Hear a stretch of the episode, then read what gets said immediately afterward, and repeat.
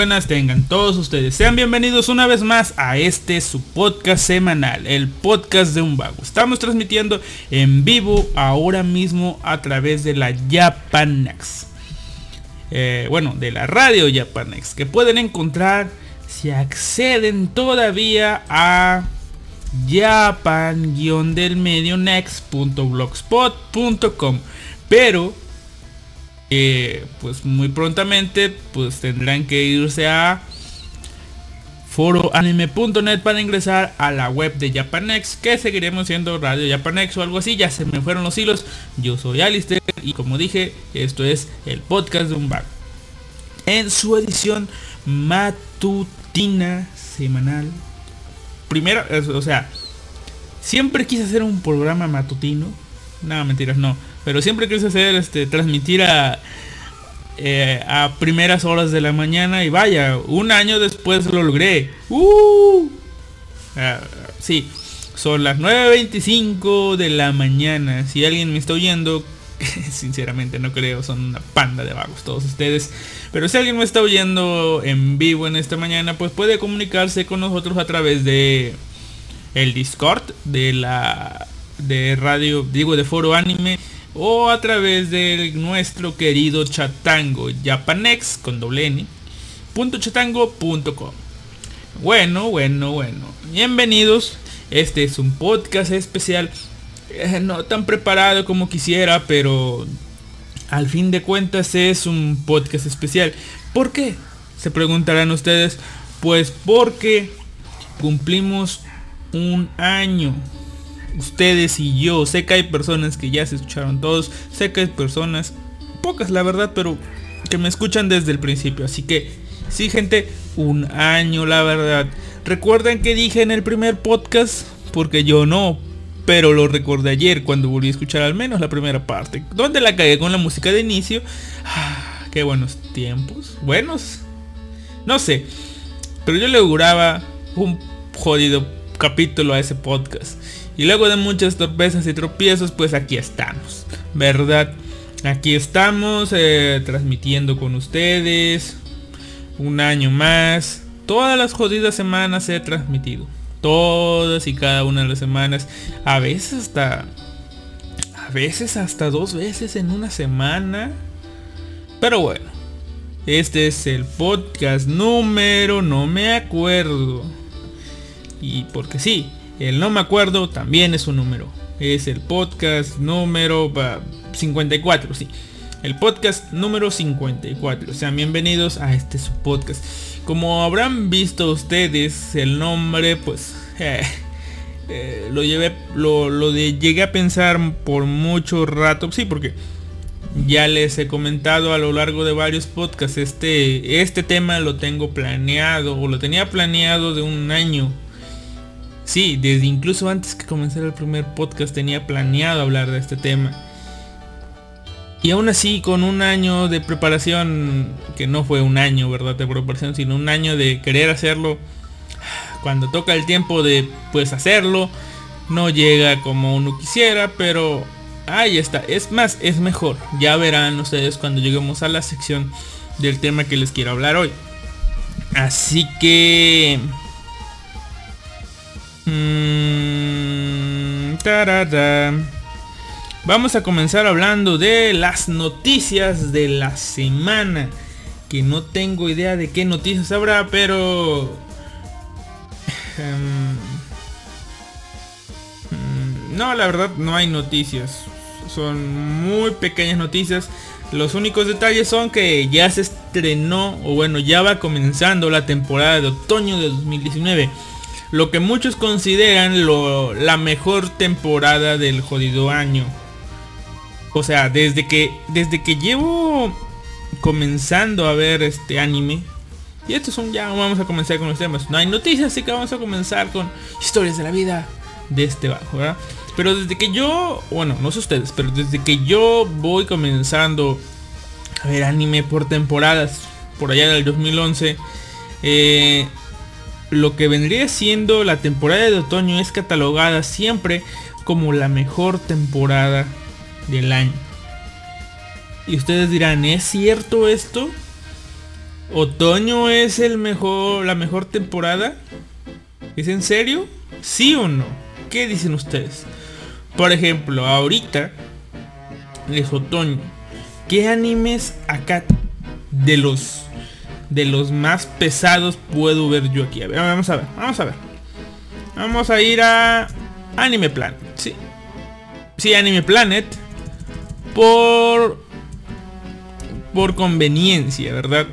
Porque otras páginas tardan un poco... No, no es que tardan un poco, ¿verdad? Sino que no cargan todos al mismo tiempo. Es un poco de efectividad que tienen. Aquí está. A ver, aquí está. Bueno, bueno, bueno. Esta temporada, ¿qué nos trae? No dudo que habrá muchas buenas series que me terminarán gustando. Pero ¿qué de entrada se ven que son los buenos animes. Por ejemplo, no sé, Azur Lane por el putazo que es Azur Lane. Eh, está la espada del inmortal 2019. Está, bueno, vamos a ver. Sin tanto, lo que más jala esta temporada. Azur Lane, Beastars, Fate Grand Order. Eh, Van 3, gente, van 3. Estoy contando, estoy contando. Man 3. Eh, me, me, me. No Guns Life y My Hero Academia van 4. Psycho Pass 3. Man 5. Ok. De entrada solamente vemos 5 series. Ah, y obviamente Sword Art Online, a quien le duela. War of Underworld, ok. Son 6 series. 6 series a lo mucho que de entrada se ve que son las pesaditas. En temporadas pasadas vemos la misma cantidad. Mi teoría, y no sé si ustedes se compartan, es que... Que... Todos consideran a otoño la mejor temporada de cada año. ¿Por qué? Porque es la última temporada. Sí, es la última temporada que vemos cada año. Y como, como última temporada que vemos ya nos hemos sumado todos los animes buenos y malos que han pasado. Así que simplemente vemos los finales. Y como son los que vemos al último, a, final, a fines de año, eh, pues en, el, en la mente del colectivo pues están más frescos, por tanto recuerdas mejor y le terminas dando las mejores, los mejores puestos a los animes de fin de año, ¿no? Así que pues esa es mi teoría, ¿no? Que como llegó al último lo tenemos más fresco, pues eso es lo que nos hace ver. Pero alguien recuerda, no sé, em, eh, un anime de primavera. Bueno, no, un anime de invierno. A ver, ¿recuerdas un anime de invierno? Yo no. ¿O sí? No, la verdad, no recuerdo un anime de invierno en estos momentos. Pero vamos a hacernos refresco. Y miren, Tatenoyusha es de invierno. Deta es de invierno. Ven, no recuerdo muchos muchos animes, ¿ok? Así que pues eso puede pasarle a muchas gentes que olvidan los animes de invierno pese a que son de este mismo año. Y bueno, eso es todo. Ok. Pero yo por mi parte poniéndome a pensar en líneas generales considero que sí. En otoño se estrenan o sea, no considero que, sea la mejor temporada de todos los años. Pero sí he visto que para otoño dejan ahora sí que dos que tres series muy muy fuertes en cuanto a producción. Ya si son buenas o no, pues ya es otra es otro es otra cuestión, pero en cuanto a producción para otoño suelen dejar este alguna que otra serie, mínimo dos o tres, que en cuanto a producción, marketing y eso, son muy fuertes. Tal es el caso de ahorita que es Sword Art Online. Aunque ya no tiene tanta popularidad, le siguen metiendo con todo en cuanto a mercancía a los japoneses. Así que Sword Art Online, por ejemplo, es un buen ejemplo, por más redundante que sea, ¿verdad? Y considero que para verano o sea, la temporada anterior también tiran buenas series. Por ejemplo, ahorita vimos que tiraron Doctor Stone y algunas otras. Pero eh, no olvidemos el invierno, que es donde todas las series comienzan. Por ejemplo, yo considero que invierno la usan para ponerlo las series tranquilonas.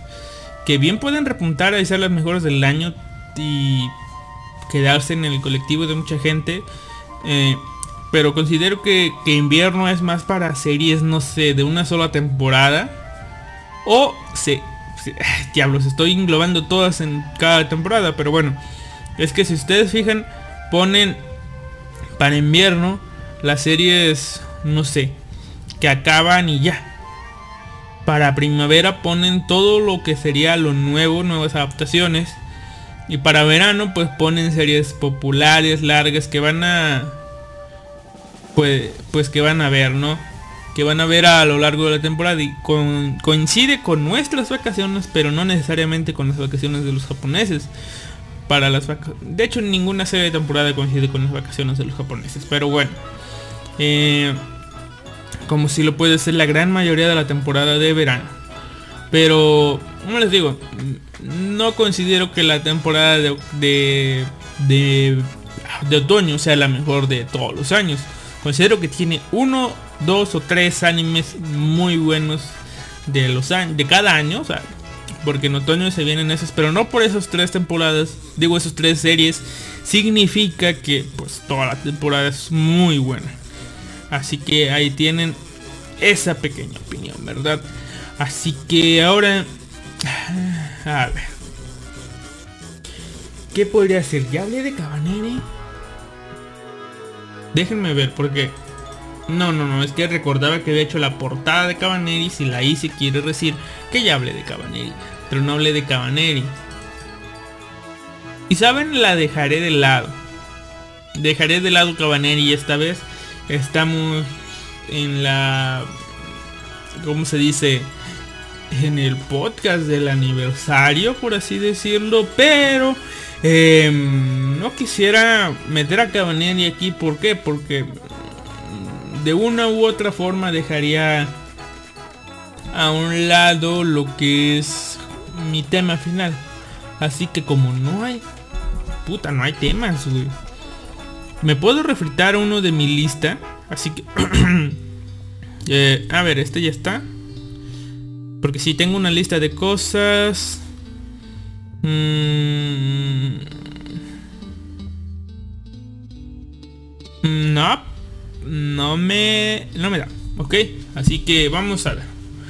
Eh, luego de mucho, mucho pensarlo, de que no tengo nada de qué hablar, pues vamos a comenzar a hablar de... Eh, ah, por cierto, se me olvidaba, sí se me olvidaba, lo siento. Gente, aquella gente que está viendo esto en podcast o que tiene la, la gran amabilidad de haberme seguido en Twitter, que no creo, Vago Podcast. Busca en Twitter Vago Podcast o el podcast de un vago, así les aparece. Es arroba vago podcast o buscar simplemente en Twitter el podcast de un vago y ahí estoy. O más fácil buscar en Facebook como delicioso o arroba vago podcast. Porque sí, no pude cambiar el jodido nombre, pero sí pude cambiar el usuario de la página. Así que facebook.com diagonal vago podcast y aparezco como muy delicioso. Así que ahí está. Para cuando ustedes estén escuchando esto, porque la verdad no creo que alguien esté en vivo y si está en vivo haga está presente. Pero, em, a ver, vamos a ver.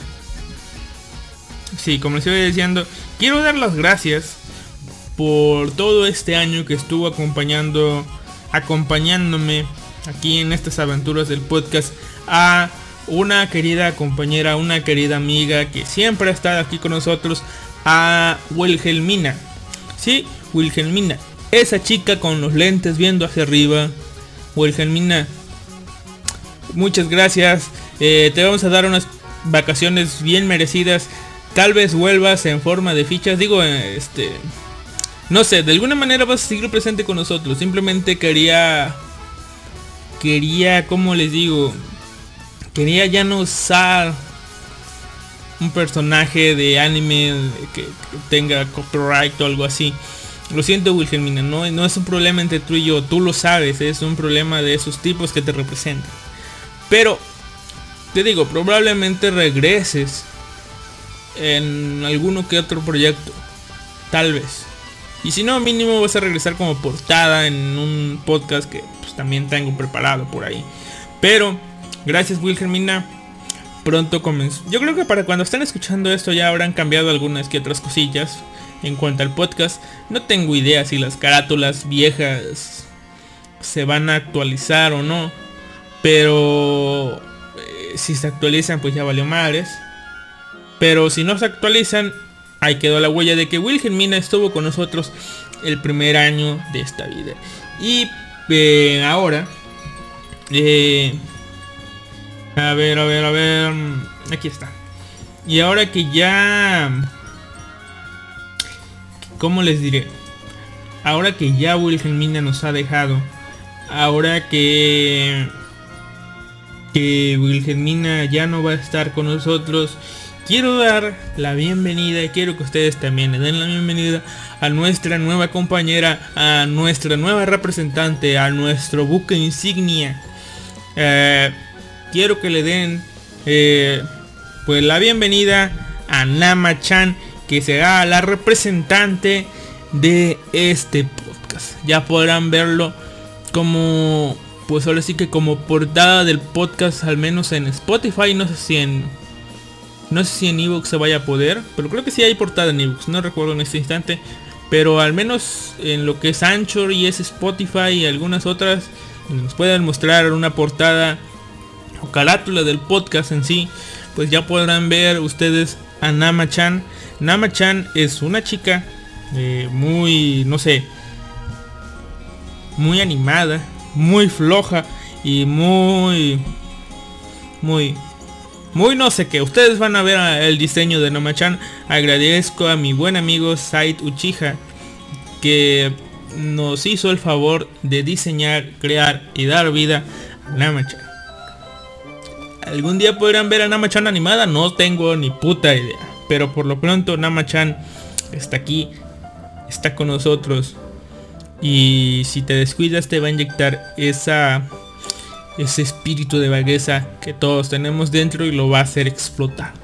Y va a hacer que no te puedas mover por mucho, mucho tiempo. Así que, Nama-chan, bienvenida al podcast de un vago y bienvenida.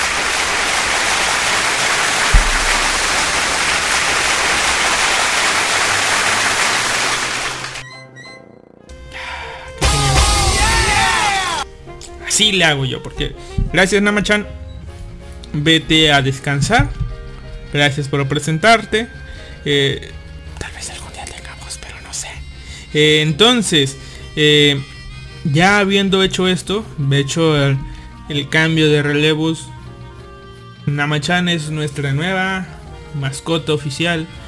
Denle la bienvenida y pues ahora sí, Vamos con los temas. No sé por qué, pero tengo como que no he tal vez porque es muy muy temprano y esto me es contraproducente, no se me ha ah, no siento no siento que me llene el espíritu de que siempre me, me posee cuando estoy transmitiendo, así que vamos a ver. Ahí está. Como no se me llenaba el espíritu, tuve que tomar agua. ¿Por qué? Porque no sé, últimamente siento que me voy a enfermar de la garganta, pero voy a recurrir al método que estoy recurriendo últimamente cuando siento esto. Aunque sinceramente creo que ya no me va a dar resultados porque ahora sí lo siento un poco más fuerte que antes. Pero las dos veces anteriores que me ha dado esto de que siento que me va a doler la garganta, lo que he hecho es agarrar miel, miel natural, y vámonos para adentro, unas cuantas cucharaditas unas dos que tres, cuatro veces y listo. Miel con limón y ya. Ah, la verdad sí calma y no sé si, si, eso haya sido el culpable de que no me haya enfermado, pero bueno, lo, lo volveré a hacer. Solamente tengo que conseguir limones porque no hay. Así que ah, va a ser un poco difícil. Pero bueno, de pronto ya nos vamos a ver. Vamos a... ¿Cómo les diré? Vamos a hablar de algunas películas. Porque sí, antes de entrar al tema, vamos a hablar de películas, ya que no tengo otra cosa que hacer. Vamos a hablar de películas. El día de ayer, o sea, jueves 3 eh, de octubre, y sí, hoy es viernes 4 de octubre. No es exactamente el día del aniversario. El día del aniversario sí está en un limbo entre el 1 y el 2 de octubre. Porque el 1, el día 1 de octubre, no sé por qué diablos siempre todos los proyectos que hago comienzan el 1 de un mes el día primero de cada mes. O sea, el día primero de algún mes comienzo un proyecto, es inconsciente, esto nunca es planeado. Bueno, la primera vez sí fue planeado, pero después de ahí nunca ha sido planeado. Pero, ah, como les digo, yo grabé en octubre, el 1 de octubre, y pudiera ser que el podcast lo subí el 1 de octubre, pero no, la verdad que no, se me dieron, como lo grabé casi tarde y en la noche después de eso lo subí, pues ya para cuando me di cuenta ya era 2 de octubre, así que el primer podcast vio la, vio la luz, o salió a la luz el 2 de octubre, pero se grabó el 1 de octubre, así que ahí está entre esos dos días el aniversario, pero pues ya es 4. ¿Por qué? Por motivos de trabajo no pude hacerlo, así que bueno, ni modo, es un es hacer una pequeña aclaración. Ahora sí, eh, vamos a hablar sobre dos películas. El día de ayer fui a ver dos películas al cine. ¿Por qué? Para aumentar mi contador de visitas al cine. Para pues no perder los, los beneficios que tengo, ¿verdad? Pero, a ver... Mm, ah, mira. Qué, qué, qué interesante. Pero bueno. Eh, fui a ver dos películas. En sí, solamente iba a ver una sola película. Pero eh, iba a ver esta película de la que le voy a hablar primero. Pero dije, pues ya que estoy ahí, pues voy a ver dos, ¿no? Ya pues, para pasar el rato. Y ahora casualidad que otra película que me llamó la atención al tráiler la vi. Verdad. Pero, em, como esta otra película, o sea, la primera que vi, terminé captando más. Pues vamos con la película que iba a ver en sí. La película que fui a ver se llama Kimito Namini Noreta. O sea, Ride Your Wave, Monta tus olas. Eh, esta película de animación que se estrenó el día... Wow. Creo que se estrenó... Ah, se estrenó el día 23 de febrero de 2019 en Japón, en los cines japoneses. Y llegó a México gracias a Konichiwa Fest pues la semana pasada, creo, 27, 28 y 29, si no mal recuerdo. Oficialmente 27, 28, no. A ver, no, no, no, sí, sí, estoy viendo octubre, perdón. Sí, 27, 28 y 29 de septiembre se estrenó en México esta película. Mm, como parte del festival de Konichiwa Fest en cines seleccionados. Afortunadamente los cines que tengo cerca fueron, son de esos cines que siempre son seleccionados. Debido a que siempre vamos a ver películas, ¿verdad? Pero lo que importa es que se estrenó y yo obviamente no pude ir por asuntos de trabajo. Pero, eh, tal como otras películas eh, de bajo perfil, por así decirlo. ¿A qué me refiero con bajo perfil? A que que son películas que no son putazotes, así como por ejemplo My Hero Academia o la otra del páncreas, que estuvieron solamente, supongo que vienen patrocinadas por alguna alguna empresa estadounidense de las grandes como Funimation o algo así. Pero esas películas simplemente están las fechas especificadas. Pero algunas otras películas que digo de bajo perfil en cuanto a que son algo que no mucha gente pide. O sea, sí son, por ejemplo, Masaki Yuasa, todos lo tienen como un director acá de tope o un director casi que de culto. Pero, por tanto, sus películas no son tan comerciales. Y trajeron Kimi Kimito Namini Noreta. Ok. Entonces. Trajeron esta película y. Pues este. Hay otra película. O sea, yo me da cuenta que. No sé si. Sí, Danmachi creo que fue la película de Dan. Sí, la película de Danmachi fue. Ya ven, Danmachi. Y alguna que otra película he visto que deja Cinepolis fuera del fin de semana. Es decir, Está el viernes, sábado y domingo y hay una función lunes, martes, miércoles, jueves. Creo que los viernes también, pero no sé. Y esta de, de las olas dije, pues está el jueves. O sea, básicamente como que me están pidiendo que vaya a verla y dije, pechen su madre, vamos a verla. Y... Pero como no estaba seguro de si realmente, porque qué tal si es un error. ¿Qué tal si es un error de Cinépolis que está poniendo la película cuando no está? Ya me ha pasado, pero me ha pasado antes. Es decir, me la anunciaban un jueves, el estreno de Sao, y estaba hasta el viernes. Y dije, no me quiero arriesgar, así que compro boletos para la otra película que vi. Y si, si ya, o sea, voy a ver esa. Y si veo que está anunciada en el sistema, en el cine, la película esta de anime, pues la voy a ver. Cosa que fue así, así que terminé viéndola. Ah, me hubiera, me hubiera gustado ver... Tener la canción, diablos, lo olvidé. Así que vamos a buscar la canción. ¿Por qué? Porque la canción eh, que, que pasan en, en la película es muy recurrente, así que pues vamos a ver una de un minuto y treinta. Vamos a ver. Esta es la canción.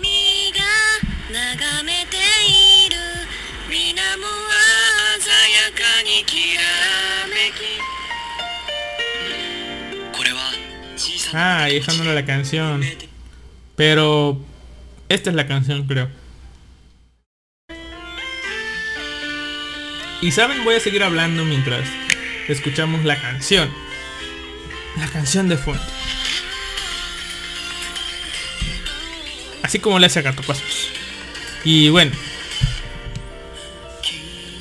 Mm, Está pegado. En este punto de.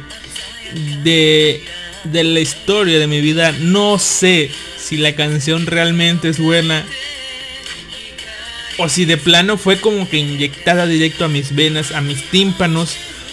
Porque al menos la primera parte de la canción comienza a sonar muchas, muchas veces en la película.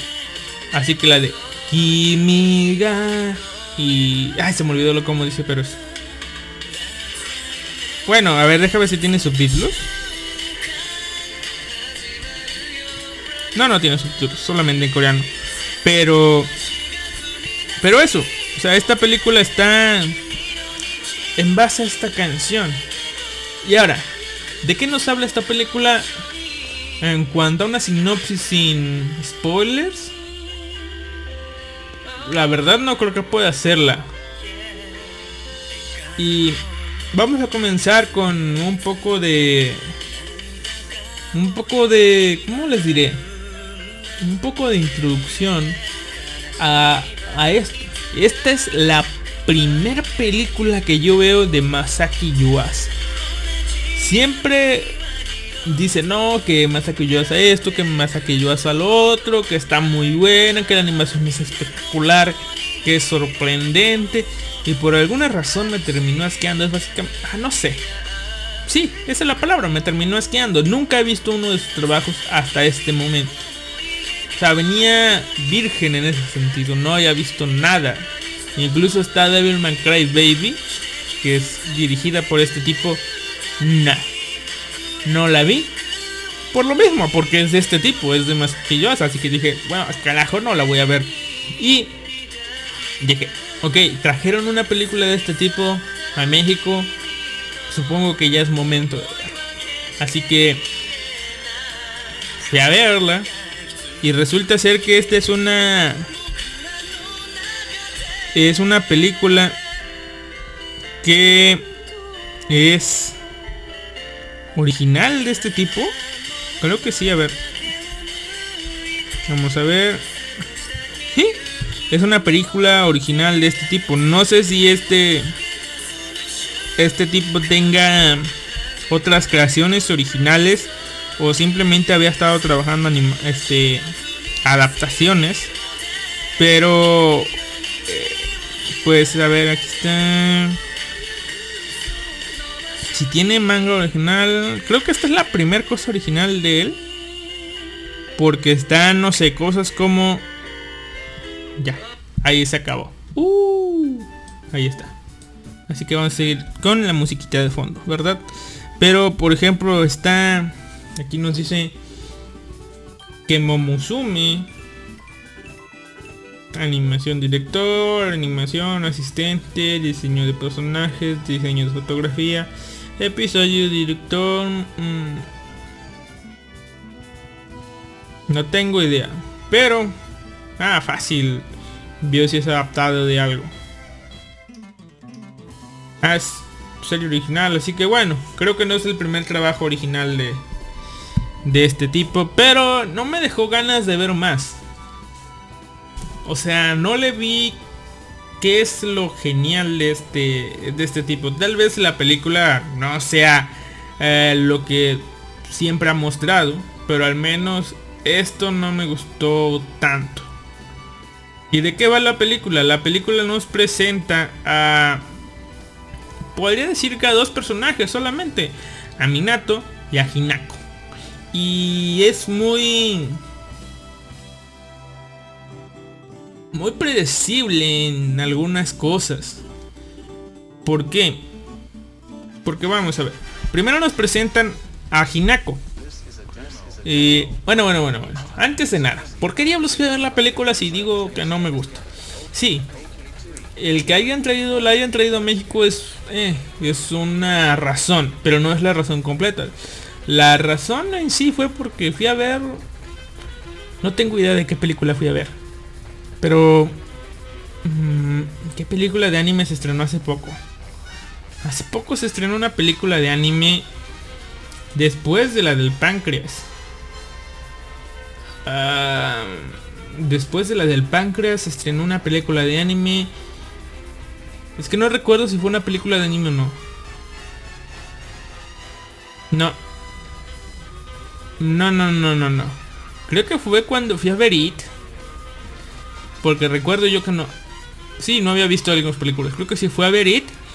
Y en los comerciales que pasan en el cine se, estren- se pasó un un este un tráiler de la película y diablo lo que me vendieron fue una película que dije yo esta madre se ve muy divertida muy animada la voy a ver y sí fui a verla ya ya ya fue ya va mucho rondando esto no pero sí la película lo del tráiler parece como película mexicana lo del tráiler lo que pasa en el tráiler es un es la puta escena no básicamente como que no hay que recorten bueno sí es un recorte pero no como que acá, luego 20 minutos más acá otra escena, 20 minutos. No, la misma parte de la película es un tráiler. El tráiler es una parte muy específica de la película. Y dije yo, ya valió madres, chingue su madre. Esto lo vi en el tráiler, o sea, básicamente ya sé a qué va. Por tanto, ya sé en qué va a acabar esta serie y... Pues, digamos que no disfrutando de la película porque ya sabía gracias al tráiler lo que iba a pasar. Una vez que pasa esto que pasa en el tráiler, pues eh, lo demás es súper predecible, ¿ok? Si bien eh, la forma del actuar, del cómo van, lo, cómo pasan las cosas, eh, sí es un detalle un poco más acá, pero ah, es predecible. Y ahora sí, sé que no estoy diciendo nada, sé que ustedes no me están entendiendo, pero ¿de qué va todo esto? En resumidas cuentas, pues bien, tenemos a Hinako, que una chica a la que le gusta el mar, por tanto, decide mudarse a la vieja ciudad donde ella solía vivir. Una ciudad que está cerca de la playa y decide estudiar biología marina. Creo que algo de marino, ¿no? Algo que ver con el mar. Creo que sí era biología marina. Pero no importa porque nunca la vemos en la universidad más que dos o tres veces y ni siquiera estudiando. Así que dejemos ese detalle aparte. Hinako. Va es una chica a la que le gusta surfear y por estar cerca del mar pues aprovecha para ir a surfear. Después de eso vemos la aparición de dos personajes. Vemos a el pues a Minato, el protagonista, el, el senpai, y a, al Kohai. No recuerdo su nombre, así que le llamaremos Kohai. No está ni siquiera en, el en la aplicación que tengo para ver información de la película, así que lo llamaremos Kohai, ¿no? El Kohai ve, ve que Minato está viendo a la chica y dice, oh, vaya, ella está. Y dice, sí, ella es mi heroína. Ella es my hero. Y bueno, dice, o sea, ok. No sé, hay muchos significados en eso. Y más en Japón, pero bueno.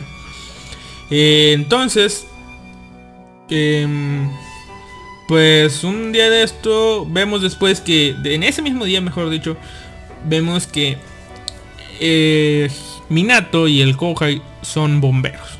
O mejor dicho, rescatistas porque tienen amplias labores. Pero en sí son bomberos. Y están entrenando con la manguera. Minato, Hinako va pasando, Hinako y Minato, lo siento. Hinako va pasando y como el Kohai apenas está aprendiendo, pues se le suelta la manguera y termina mojando a Hinako. Este tipo va a disculparse y dice, ah, no, no, no hay problema, tengo traje de baño. Dice, ah, dice, tú eres... Tú eres la heroína, dice, ¿eh? No, no importa. Y le da una toalla porque, pues al parecer, la Hinako es de una...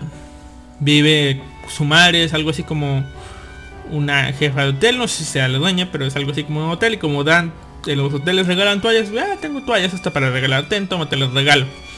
Se le da para que se seque y se va. Pide indicaciones porque al parecer se perdió, se va.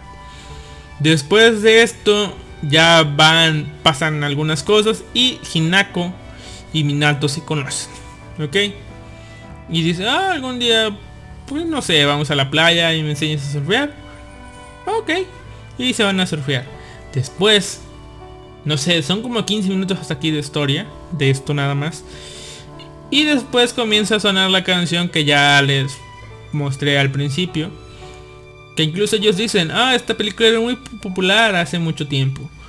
Y ahora viene, es popular de nuevo. ¿Por qué? Porque salieron una película. Ah, qué coincidencia, ¿verdad? Pero bueno. Y como los dos la, la conocen desde niños, comienzan a cantarla, ¿no? Luego comienza a sonar la canción. Y eh, pues nos pasan una larga... Supongo que esto sintió Animaker. Con Kimi, con, con Kimi no Nawa.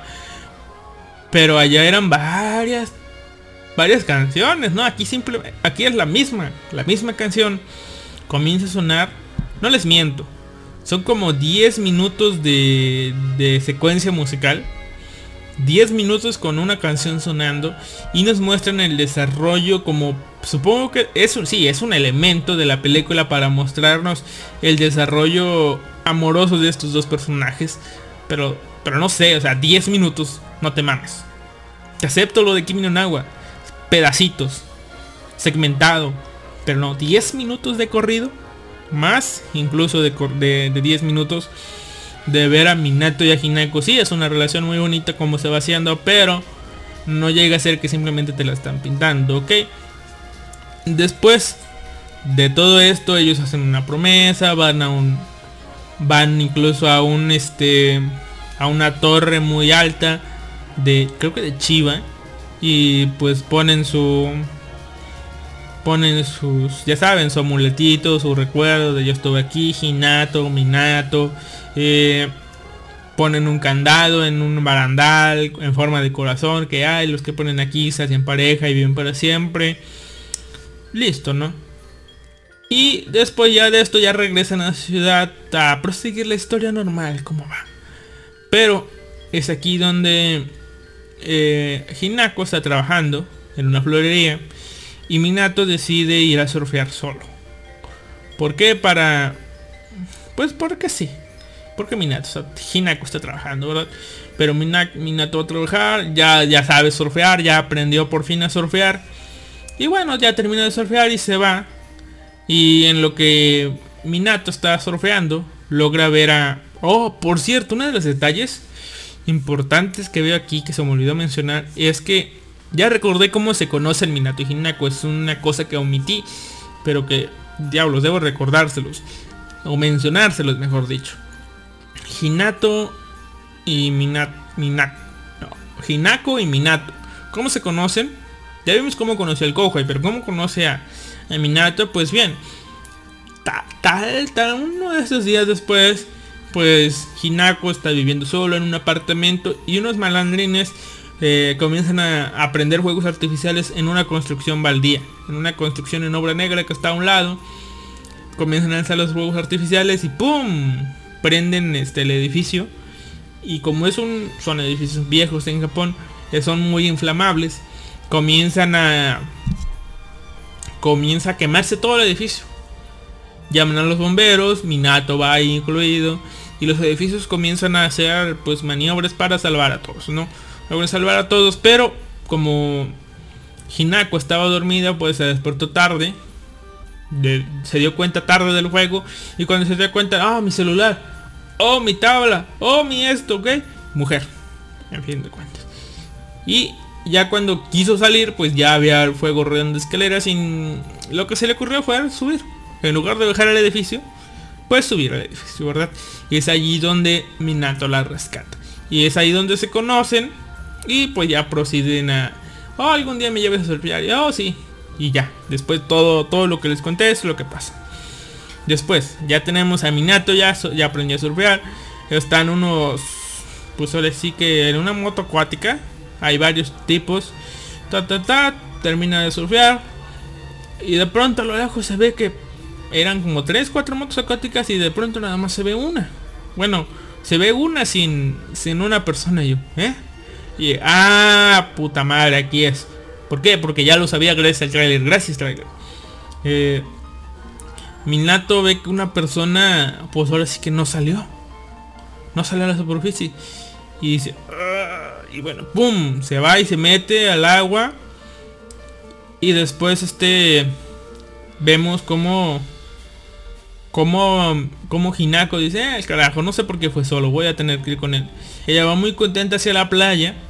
Y de pronto todo se torna gris ve como hay un montón de rescatistas, ambulancias, un montón de cosas. Ve al coja y ahí dice, "Ah, Hinako. Y sí, efectivamente. Eh, nos dicen que Minato tuvo, pues como estaba ahí, sabía pues hacer esas cosas. Lo que se le ocurrió fue ir y rescatar al tipo. Sí lo rescató, le salvó la vida a ese sujeto. Pero él terminó muriendo. Y ahí es como Minato se acaba, ¿no? Minato murió, Hinako está sola, devastada, pero no vemos... Yo me esperaba que gritara a ella y que no sé qué, no sé. Pero supongo que omitieron esa parte porque sí pasaron ya en el... En, en ¿Cómo les diré? Más adelante en la película, ya que es el final, nos dice más o menos cómo se llevaron a cabo las cosas, pero la siguiente escena que vemos es a, a en su casa, en una casa sola, ya no está viviendo en la misma casa que antes, se mudó. ¿Por qué? Porque no soporta ver el mar, porque ahí es donde perdió el amor de su vida. Y entonces, pues, lo que pasa es que... mm, no sé, ¿cómo les diré? Yo lo sentía... Oh, ¿qué diablos? Ya es todo. Y bueno, ella se está lamentando de sí misma. Y es ahí donde ataca la, la Imoto de, de Minato. La, la Imoto, la hermanita menor, llega y la visita y le dan sus cositas. Y le da muchas cosas. Le da su celular, le da su no sé qué madres y ya. Y saben, siento como está alargando mucho para una película que no me gustó. Pero bueno. Después de eso, y de estarse lamentando en pues ahora sí que ella por haber perdido el amor de su vida lo que pasa es que pues por extrañas circunstancias ella comienza a pues pues a recordar no y de vez en cuando se le sale la canción de Kimiga na, na, na, na, na, na. Esa cancioncita comienza a cantarla y se da cuenta de que el agua se empieza a mover en pues con movimientos extraños y alcanza a ver a la figura de Minato en el agua y dice, ¿qué carajos? Pero dice, pues como nadie más lo ve, dice, ah, estoy alucinando. Pero poco a poco se da cuenta de que sí, que eso pasa. De que cada vez que canta, cuando está cerca del agua, Minato aparece. Y después resulta ser que, pues esa canción, cada vez que ella canta esa canción, es como si estuviera llamando a Minato y Minato aparece mágicamente. Porque sí, el espíritu de Minato aparece en el agua. Y él le dice, tú puedes llamarme cada vez que me necesites. Llámame, no te preocupes estoy aquí. Y, y ya. Eso va pasando. Vemos. A mí se me hizo muy extraño porque cuando Hinako descubre esto, pues se compra un termo y digamos que invoca a Minato en el agua y comienza a hablar, comienza a ir a citas con él con un termo de agua. Después dice, ah, comienza a, a como les digo, a, como Minato era muy fan de un, de unas, no me acuerdo cómo se llaman, pero como tipo orcas, que no son orcas, incluso en la película lo dicen, chacalote o algo así, Ca- cachalote, creo que es un cachalote. Y este, tiene, imagínense un, un, delfín grande, inflable, que ella lo rellena de agua y allí invoca a Minato. Y se la pasa, se va a Chivas, se va a la ciudad, se va de viaje con, con este, con un jodido delfín lleno de agua. No sé cómo le dice porque está grande el cabrón, es de su tamaño, lleno de agua. Debe pesar, debe pesar algo, no sé, mínimo unos 20 kilos. Y ella lo lleva tranquilamente como si nada, arrastrando. Y la gente sí se le queda viendo feo. ¿Por qué? Porque es una tipa loca que está hablando con un inflable lleno de agua. Pero Pero bueno, incluso todo eso es una... Es como les diré. Mm, es como un tipo de secuencia también de canción. Es una secuencia, no, no va pasando.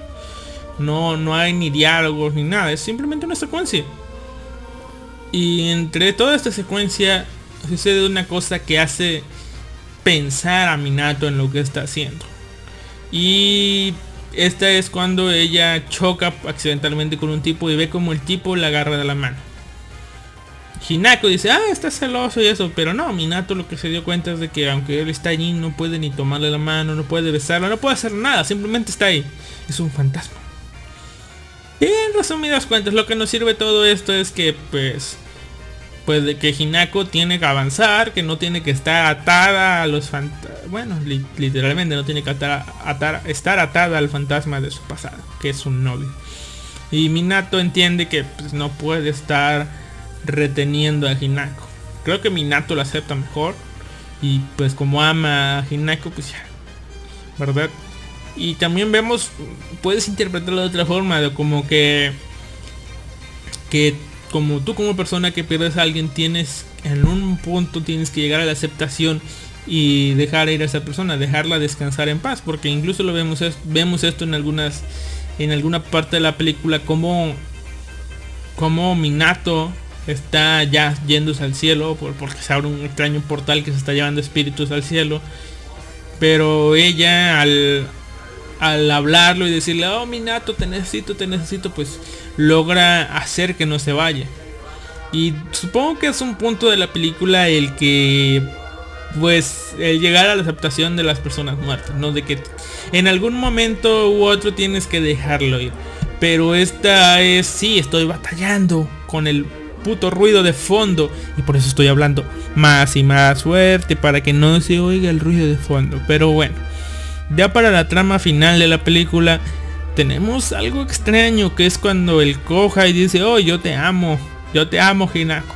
Y la coja y dice, digo, este, Hinako dice, ah, ah, ah, ah, le comenta a Minato. Y dice, ah, es un buen chico, deberías dar una oportunidad de todo eso, ¿no? Pero después vemos como que, pues la hermanita de Minato está enamorada de, del Kohai. Así que no se puede, ¿verdad? Pero... Mm, a ver, ¿cómo, les diré? Mm, pues eso, eso es la película, ¿no? Ver, ver la trama de aceptación de cómo... A ver, seamos sinceros, ¿van a ir a ver la película o no? Porque esto va la película, incluso, o sea, todavía no estoy contándoles el final. Esto es, digamos que el tráiler. Sí, jodido tráiler de mierda. Esto fue el principio, más lo del tráiler. ¿Van a ir a ver la película? No, es que ya no está la película, pero van a ver la película en algún momento. Mm, no sé. Estoy viendo aquí la hora. Son exactamente las 10.13.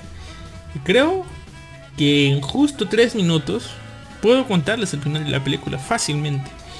Así que si quieren pasar así que no quieren saber el final de la película, sáltense 3 minutitos y listo. ¿Ok? Una, dos, tres. Aquí vamos. Ok. Eh, la parte final de la película en cuanto a la trama de aceptación y eso resulta ser que fue cuando eh, pues el se da con Minato Hinako se da cuenta de que el y es el bombero que vio al principio, al que le dio la toalla. Y dice, ah, carajo. Y bueno, y luego ella dice, ah, bueno, tengo que dejar ir a... Después de esto de que logra la parte de que ve que a Minato lo regresó del cielo y que no quiere que se vaya, pues pues ya va a la casa de, de él y ve va a su altar a, darle pues ahora sí que no sé a lo que hacen los japoneses cuando van a los altares de fúnebres en Japón a los que tienen en la casa. Va ahora por por Minato y luego la hermanita le enseña una foto y dice, ah, mi hermano estuvo, es no creas que es una, una buena persona de a gratis, ¿no? Este, porque sí era bueno en todo, pero era bueno en todo porque se esforzaba en todo. Vemos su habitación llena de libros, de material didáctico y todo eso. es, él es así porque de niño le salvaron la vida. Y prometió que usaría esa vida que le dieron para salvar a los demás. Así que ahí está. Es allí donde Hinako ve la foto y dice, ah, esta madre, esta madre la recuerdo. Y, vemos cómo se va corriendo a su casa que está en otro puto pueblo. Específicamente a buscar un- un- una foto. Dice, oye mamá, ¿recuerdas? Yo salvé a un niño de, de, chica, ¿no? Sí. Incluso saliste en el periódico y todo eso ya. Le muestran la foto. Y es ahí donde vemos un flashback de lo que pasó en el pasado. Minato se está ahogando y Hinako, que ya estaba en la tabla de surf, lo logra salvar. Y bueno, va, vamos a hacer, no sé qué tan necesario era, pero sí, resulta ser que, que Hina- Hinako salvó a Minato de niña y por eso es su heroína. Incluso le dicen, ella es tu heroína. Eso, y por eso vemos la frase al principio de la película que es su heroína. Al final, los mismos incendiarios, bueno, de la pirotecnia vuelven a atacar, queman un puto edificio. Eh, estas tipas, o sea, Hinako y la hermanita quieren tomarle fotografías para que denunciarlos a la policía. Y todo el edificio se quema. Cuando ya no hay esperanzas, eh, Hinako comienza a cantar. Minato aparece en forma de un jodido ente de agua que apaga todo el fuego. Terminan con una espectacular ola. Y Minato, Hinako diciendo, oh sí, tengo que montar mis propias olas. Y literalmente monta una ola descendiendo un jodido edificio de no sé cuántos pisos. Bueno, pues surfeando esa ola, ese agua mágica que va cayendo. Está fumada. Yo lo sé. Y no, no salió como yo creía que iba a salir. Pero bueno. Eso es la película. La verdad no me gustó tanto. Le reconozco que tiene puntos de animación muy buenos. Pero no es consistente desde mi punto de vista. Nada severo y nada preciso. No es nada consistente. Pero los puntos que son buenos son buenos. Eso sí, debo reconocerlo. Las partes con las canciones llegan a cansar, pero incluso aún así, una que otra son muy buenas. Eh, y sí, les digo, la película es predecible. O sea, ya me veía venir eso de que ella lo había salvado. El otro, perdón, eso fue de spoiler. Ya estoy fuera de la zona de spoilers. Pero bueno, ya había pre- pues, pensado todo esto. En que iba a acabar. Aunque el final termina con una aceptación y veo a la tipa llorar por primera puta vez desde que se murió su novio. Pero bueno. Y ahí se termina. Se termina la película.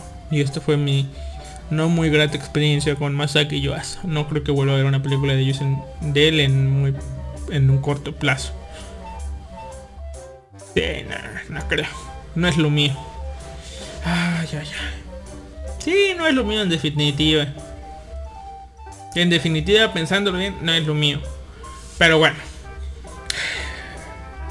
Les digo, no se leo la reseña como yo creí porque estoy pensando en la otra película. En cómo no se me va a ir. Pero vamos. Es esto. Eso es. Bueno.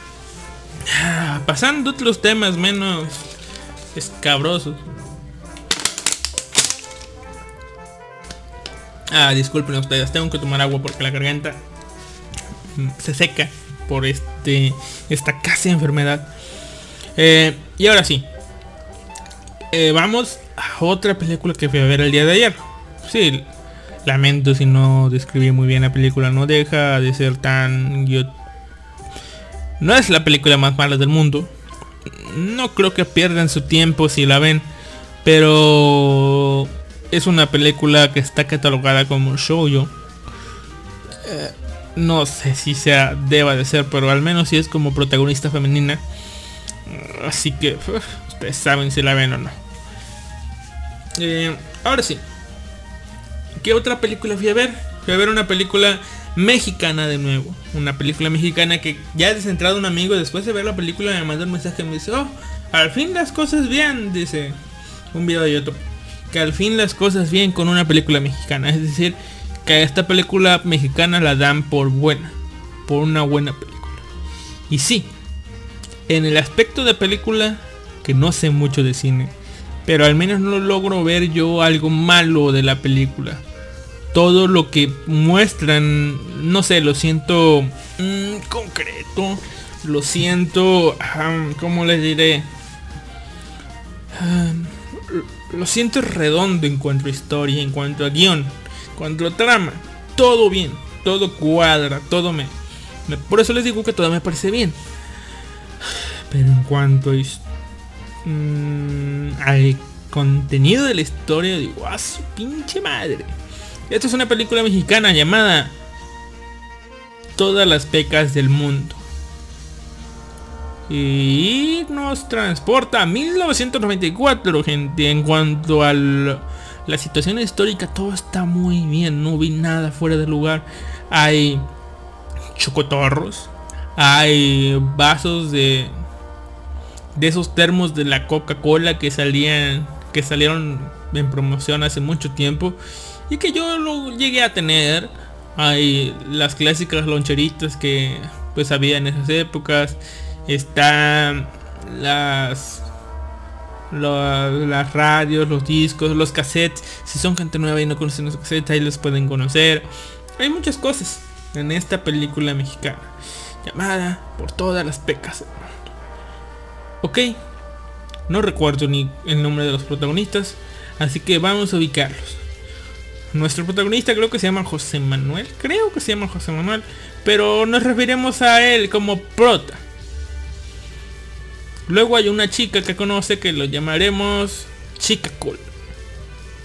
Alias mejor amiga. Y después está la chica rubia, la chica linda de la escuela. Y el chico popular.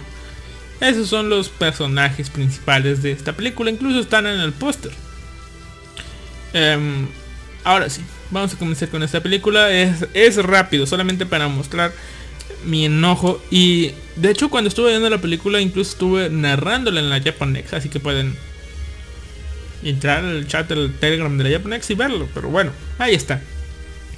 Estoy comentando esta película porque en determinado momento llegó a perder mi atención y eso es un punto malo de la película. Llegó a perder mi atención, pero pues terminé de verla, así que no está tan mala.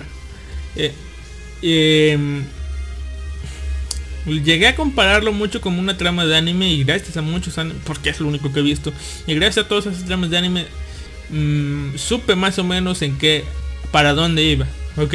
Pero me sorprendió, para mal, el cómo fue. Porque el prota, de entrada les digo, es un puto odioso. Y yo fui a ver la película porque me esperaba... ¿Saben? Antes de decir eso, creo que todos los que dicen que es una buena película, dejando de lado el apartado técnico, creo que lo dicen porque no es algo que muestren todos los días. O sea, no es una película común como todas las demás películas.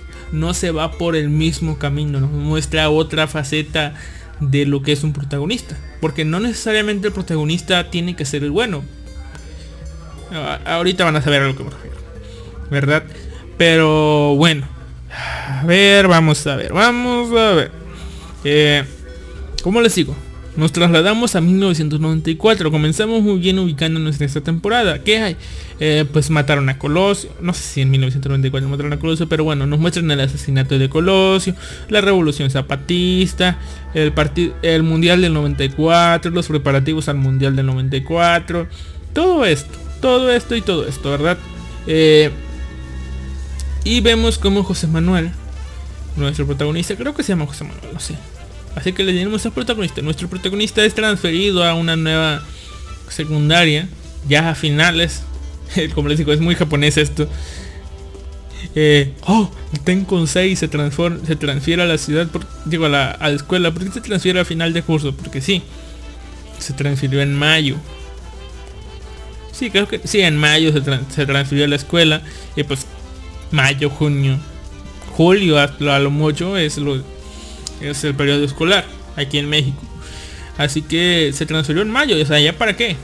Al finalizar el primer año se transfiere, se transfiere y, y esto es mostrado en los trailers de que el tiempo se transfiere, un chatercito y todo eso, es chaparrito. Entonces de primero va dejando la primaria, es chaparrito, va con su loncherita y todo.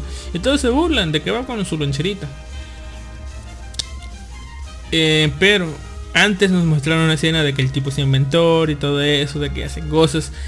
Y, incluso eso lo dicen en el tráiler, la loncherita, su actitud. Y yo dije, este tipo es un algo así como un nerd, un chico genio, algo así. Creo que no. O al menos nunca en la película me dieron a entender que era un chico genio.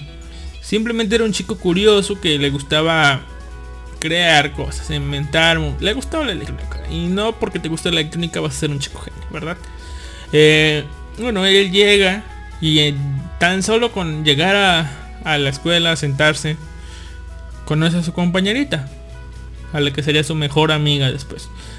A una chica, la chica cool, con los lentes, y le comienza a hablar y le dice, ah, ta, ta, ta, ta. El chiste que crea en química y se hace su amigo, ¿no? Después conocemos a... ¿Cómo se llama el otro tipo? Puta, se me olvidó. Pero un tipo que es recursador. Que tiene creo que 19 años y todavía sigue en primer año. Cosas de aquellos años. Cosas de los 90. Y bueno. ¿Saben? No me voy a enfocar en las tramas secundarias. Esta la pueden ir a ver ustedes. Pero la trama de este tipo... ah, es genial. Es genial. Y eso que no abordan mucho el tema. Eh, me voy a enfocar solamente en el protagonista. En su desarrollo. En lo que hace. Y bueno. Él se hace amigo de la chica. Y, listo. Ahí va, va creciendo. Ta, ta, ta, ta, ta. De pronto sale el recreo. Ta, ta, ta, ta, ta, sale el recreo. Y... ¡Pum! El clásico... Este, este clásico, este, ahora sí que cámara lenta, enfocando a la chica, a la chica linda, a la chica rubia. Y se le queda viendo eso. Comienza a pensar, va a ser mi va a ser mi va a ser mi va a ser. Comienza a pensar y tú dices, ah, este tipo, no mames. Y de pronto llega el tipo este que recursa y dice, ah, ella es Cristina, no sé qué, ella, la chica más linda de la escuela, más popular. dice. Y sabes, ni lo pienses, está fuera de tu alcance. Y el tipo muy decidido le dice, ya no pensando, le dice, va a ser mi novia. Y tú como espectador es así claro, no mames. Y bueno, entonces el tipo este recurso dice, no, no es tu novia. Dice, ¿ves este tipo? ¿Ves a ese tipo de allá? Sí, ese rubio, alto, ese tercero. Este, ese tipo se llama, se llama Kenji. Kenji no sé qué cosa, tiene un nombre raro. Es europeo, dice, es de, es de descendiente de italianos. Y no sé, creo que su abuelo es japonés y le enseñó en karate, así que le dicen Kenji Karateka. Y tú dices, "Eh". bueno, es el novio de Cristina. Y todo el mundo sabe que nunca se van a separar. No, ella va a ser mi novia. Dice, no sé qué madre, no sé qué madre, no sé qué madre. Luego la película vemos como como la relación entre el tipo reprobado, este, este tipo protagonista y la chica cool se va se va fortaleciendo, se va desarrollando.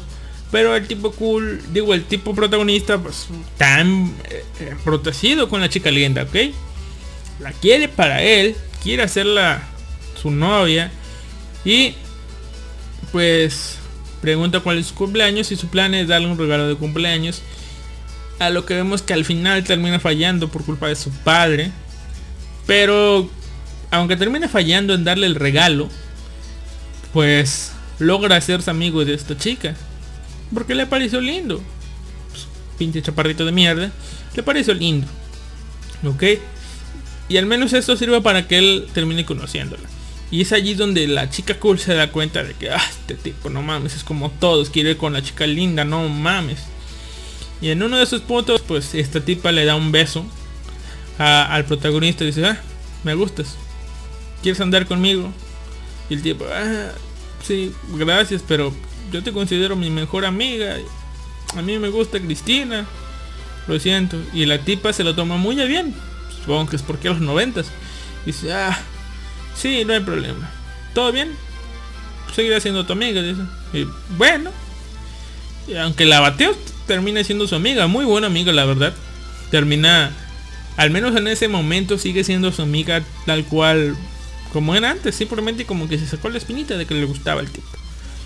Después de eso, eh, como el tipo iba conociendo más a la chica popular, se da cuenta de que a la chica popular le gusta el fútbol y dice, ah, ¿qué, equipo te gusta? Pues no sé, me gusta, no sé, el del animal. ¿Qué animal? Eh, eh, no sé, el tiburón. Ah, chido. O sea, por si nada se entendió, creo que no se entendió, pero bueno, a la chica le gusta el fútbol. Y al tipo obviamente no le, le da igual. Pero como a la chica le gusta, dice, ah, no, a mí también me gusta. Y comienza a fingir de que le gusta el fútbol. Después de esto, tenemos que... em, pues este... Ah, sí, sí, cierto, cierto. La primera vez que el tipo... Que este tipo conoce a... A la, a la chica cool. Y la chica cool dice, oh, me llevas a tu casa. Y dice. Entonces wow. Dice, "Ah, ok. Pero bueno, es una película de primero de secundaria, así que no iban a hacer nada, ¿verdad? Pero la chica le termina regalando un cassette al chico de rock. Y dice, mira, ten, este es un cassette con música de rock y esta te hará mejor persona. Se los da, comienza a escucharla y esto es una parte buena de la película que veo. Comienza a, pues a decir muchas cosas de... Uy, uy, ¿se me acaban las canciones? No, no, todavía no. Comienzan a sonar muchas canciones de rock de fondo. Y está muy bien eso, ¿no? A mí me gustaron. No conozco las canciones, pero eh, están buenas. Amenizan muy bien la película. Ok, es un detalle que se me había pasado, se me había pasado a comentar. Que la chica cool le regala al tipo el cassette. Ya bueno. Y luego ya cuando el tipo está conociendo a la chica a la chica popular le dice, oye, mira, tengo, te regalo este cassette. Es música de rock. Entonces no me dejan oír rock en casa. Y Kenji tampoco. Kenji es cristiano. Dice, no, no me gusta. No, no me deja. Tú no, tú escuchas, no tiene nada malo y nada. Ok. Dice, y este cassette a la mejor persona. O sea, le dice lo mismo. Y tú como espectador dices, ay no mames, regalaste el regalo que te dio la tipa a la que le gusta. Y a la madre, esto va a acabar mal. De ahí me decía yo, esto va a acabar mal. Después de esto, como estamos en el año 1994, pues cosa del mundial, pues la escuela organiza un mini mundialito, es decir, básicamente hacen equipos de fútbol, mm, fútbol 6, fútbol 7 o algo así, y lo se inscriben, ¿no? Y es aquí donde comienza la otra trama de la película. Eh, el tipo planea ganar el torneo del fútbol del mundialito para pues, impresionar a la chica rubia y pedirle que sea su novia. Pero pues no tiene equipo, así que decide formar uno y va con el, el- director y dice, ah, quiere formar mi equipo. Y tú dices, oye, ¿en serio Juan Pablo? O sea, Josu. No recuerdo el nombre, perdón. ¿En serio protagonista? No mames, o sea, tienes a este tipo, el recursador. Pues, no mames, llevan, tiene 19 años, lleva puto primero desde, desde los 12, o sea, no mames. No, sí, ese güey. Y luego, ah, tienes a este vato, el gordito. Es el gordito, no mames. No, sí, sí, sí puedo. Tienes este otro. Es un puto pervertido de mierda. Solamente le quiere ver las putas faldas a las chicas. Sí, sí puede, o sea, no mames. Ey, no mames. Tienes a este güey el patas chuecas, no mames. No, sí, también puedo, también puede. O sea, no mames, puede. Y así logra su equipo. Montón de perdedores de mierda, todos ellos. Eh, pero dice, "Ah, vamos a jugar, vamos a ver bien y todo eso. Después de eso, eh, logran pues, armar su equipito de fútbol y vemos la demostración del otro equipo de fútbol, el equipo del Kenji. El puto Kenji es la selección de Brasil según. Y ah, son súper buenos y todo eso. Después ya vemos eh, la participación de- del protagonista con la selección de Arabia Saudita. Vaya selección. Y están jugando de la mierda. Van mal, van mal, van mal. Y después de eso, pues como uno de sus los tipos se ve muy malo, habían sacado antes al tipo que andaba recursando. ¿Por qué? Porque no hay que entrenar. Lo meten y resulta ser que es súper bueno el tipo, ¿ok? Y básicamente este equipo del protagonista llega a la final gracias al recursador porque es un súper, súper buen jugador. Ok, básicamente le va mal en la escuela, pero como jugador es súper, súper bueno. Incluso llega un comentario con el director, dice, oye, no mames, tú juegas muy bien. Y dice, nah, O sea, sí, pero o sea, en las fuerzas básicas del toro Nesa. No, no soy, no soy bueno de eso. ¿Y es qué? Fuerzas básicas del toro Nesa. Sí, estoy ahí. ¿Conoces a Mohamed? Sí. Y es ahí donde va. Ok. Para que no de que estoy hablando, Toros Nesa fue un equipo de creo que primera división de hace mucho, mucho, mucho tiempo en México.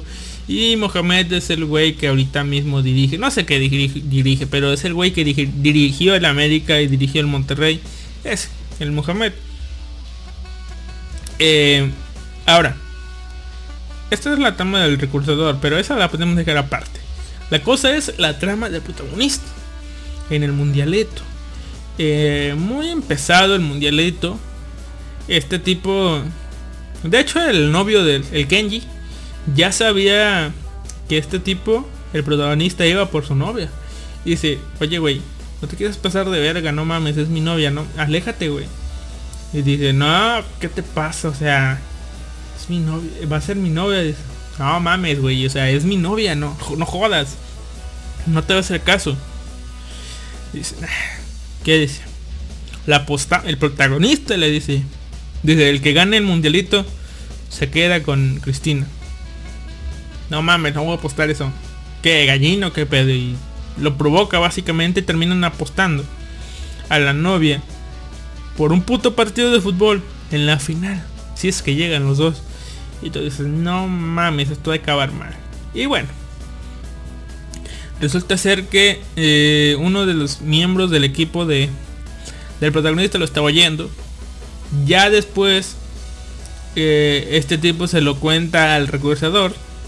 Y cuando está el recursador, la chica cool y el protagonista dice, oye, el recursador, ¿es cierto que apostaste a Cristina con Kenji? Y es allí donde llega a oídos de, pues de la chica cool. Y la chica cool hace lo suyo, ya después de haberse declarado el protagonista y ser rechazada. Y va y platica como que, ay, como que no me escucha. Y lo platica cerca de, de Cristina. Cristina. Y este... Cristina escucha eso.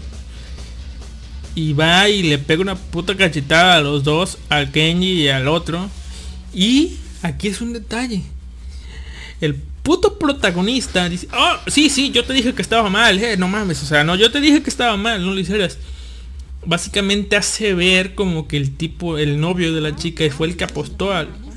Fue como que el que apostó a la chica. Cuando fue el protagonista el que la apostó en primer, en primer instante. Después vemos como el protagonista está yendo a disculparse con Sharon. Dice, yo no lo quería hacer, yo quería proteger tu honor. O sea, eh, me parece mal lo que está haciendo este tipo. O sea, quiere quedar bien con la chica. Y todo, hijo de puta. Después de eso juegan. Vemos más. Llegan a la final los dos. Los dos. Este, los dos equipos. O sea, ya están en la final. El tipo tiene al recursador. Así que básicamente dice, yo voy a ganar. Pero el mismo. El día anterior al partido final. El tipo se lastima. Y luego le hablan al hospital. El tipo va al hospital y. Y ve al tipo todo con el puto. La, la pelvis hecha mierda en el hospital. Dice, ya no va a poder jugar. O sea, le dicen, ya no voy a poder jugar. Estoy mal, me lastimé la pelvis. O sea, no puedo. Lo siento. Lo siento, amigo. ¿Qué? ¿Lo sientes? No mames, cabrón. ¿Cómo que lo sientes? Cristina, la voy a perder, güey. No mames, qué pinche egoísta eres, la verdad. Y dice, oye, pero no hayas dicho que los amigos están en las buenas o en las malas. Sí, cabrón, por eso, no mames, yo contaba contigo, no jodas. Pinche, pinche egoísta, esa, pinche egoísta de mierda. Y el tipo, el recursador dice, ah, no mames. Llega, incluso llega la enfermera a retirar al, protagonista porque está haciendo mucho de pedo. Y se va. Y el protagonista está emputadísimo porque... Pues porque este tipo no va a ir. Y bueno, al día siguiente... Pues le, le- llega a la final y le dan una puta paliza de mierda. Terminan como 18 a 1 o algo así. Y... Y bueno. Eh, antes, punto importante. Aquí ya vemos que el protagonista es un protagonista de mierda, un hijo de puta, la verdad. Pero antes de llegar a la final, se le ocurre que como no va a tener con a su mejor jugador, pues hacer un plan para jugar. ¿Cuál es ese puto plan?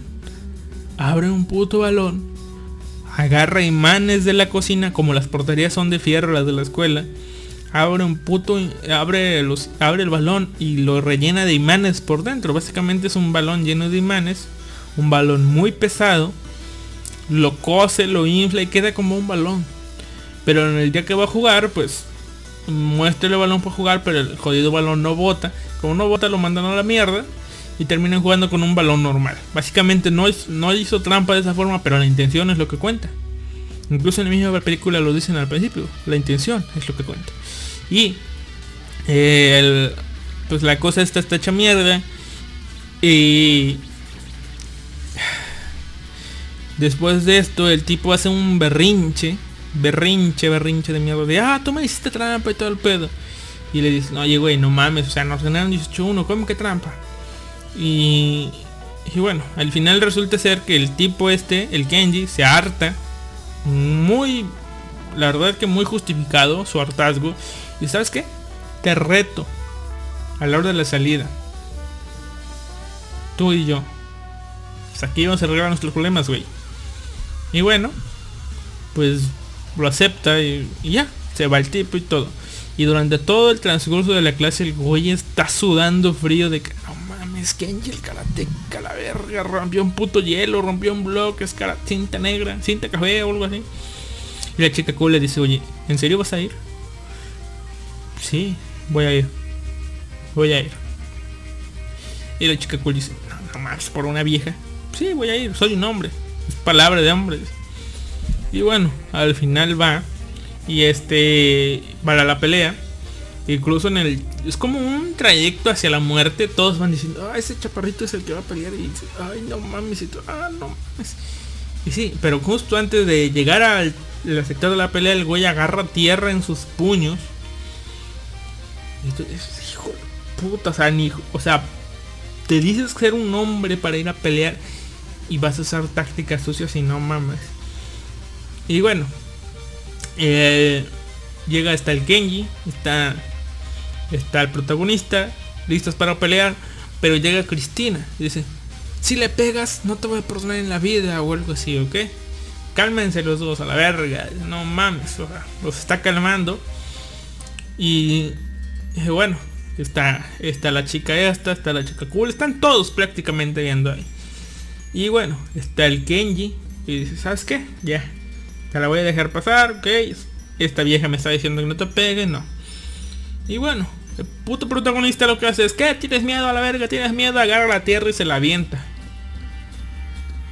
O sea, una provocación extra a lo que este güey, el Kenji, lo que hace es ¡pum! Suelta un jodido puñetazo directo a la nariz del güey. Y el protagonista cae hecho mierda hacia atrás. Un golpe, güey. Un jodido golpe. Uno. No más. Un puto golpe de mierda le da. Lo termina en el piso. Y aquí eh, importante, el güey protagonista termina cayendo. Esta Cristina va. Creo que se llama Cristina, así no se llama Cristina, no sé. Pero la chica rubia va. Y dice, "Ay, estás bien, estás bien, estás bien, estás bien. Y. Y. Y. Por otro lado vemos a la chica cool. Cómo le empieza a hacer ojitos a, al Genji, güey. Porque no mames. Pinche vato. Ah, ya, ya, ya recordé. Antes de, de esta madre de que se iban a pelear, como los dos aceptaron pelear, eh, este tipo le dijo, les dijo algo muy, este, muy, muy de huevos, muy, muy claro en esos años de los 90. Le dijo, córtenlas a la verga. Y cuando una vieja te decía córtenlas en esas épocas, pues la cortabas y ya valía verga todo. ¿Ok? O sea, ya lo habían cortado al güey, al otro protagonista también. Y pues la tipa ya empezó a hacerle ojitos al Kenji. Y pues por otro lado vemos a, protagonista que, que es rescatado o parado por la, la- Cristina. Y le da un beso en la pinche boca a la, la- tipa. Y la tipa se queda ahí de "Ah", y dice este güey, me gusta, si no sé qué me gusta. Digo, "Ah, la, la, la, la". Y ahí después ya vemos cómo quedó la cosa. Al parecer, el jodido protagonista sí lo logró, el puto. Hizo que Cristina, la chica más popular, la que nunca se iba a separar del Kenji, fuera su novia. Y tú dices, no mames, qué pedo con este güey. Un protagonista de mierda. Protagonista de mierda. Eh, lográndose con la suya. O sea, puto tramposo, egoísta y todo eso. Se salió con la suya. Y tú dices, vaya, vaya, vaya, no mames. O sea, yo básicamente estaba... Aunque a mí me gusta este tipo de finales que rompen las reglas. Aquí no, güey. O sea, puto protagonista de mierda se quedó con la chica. Ahora, ¿qué te esperabas tú? O sea, ¿qué me esperaba yo? Yo que me esperaba, viendo el trailer, me esperaba la clásica historia de la casamentera, de que de que chico quiere con la chica popular, al final se da cuenta de que la chica popular no es lo que quería, sino que se que iba a que la chica cool siempre estuvo ahí y se iba a quedar con la chica cool. En determinado punto de la película vi un close-up a la chica cool y la chica cool tenía pecas y yo dije, a la verga, esta, esta tipa es. O sea, mi teoría es cierta. Llega esta parte y tú dices, a la verga, no mames. ¿Qué pedo? ¿Qué pasó aquí? ¿Cómo fue? O sea, tú te ibas a decir, no, sí, el tipo se va a dar cuenta de que el tipo, de que la tipa no es lo que, no es lo que quería.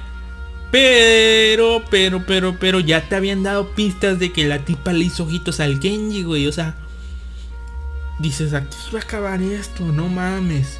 Pero no, la película da un giro aquí. El tipo está de cita con la chica. Dos semanas después. La tipa le está hablando de muchas canciones de rock. ¿Por qué? Porque al parecer la chica que según no le gustaba el rock, el rock terminó gustándole mucho.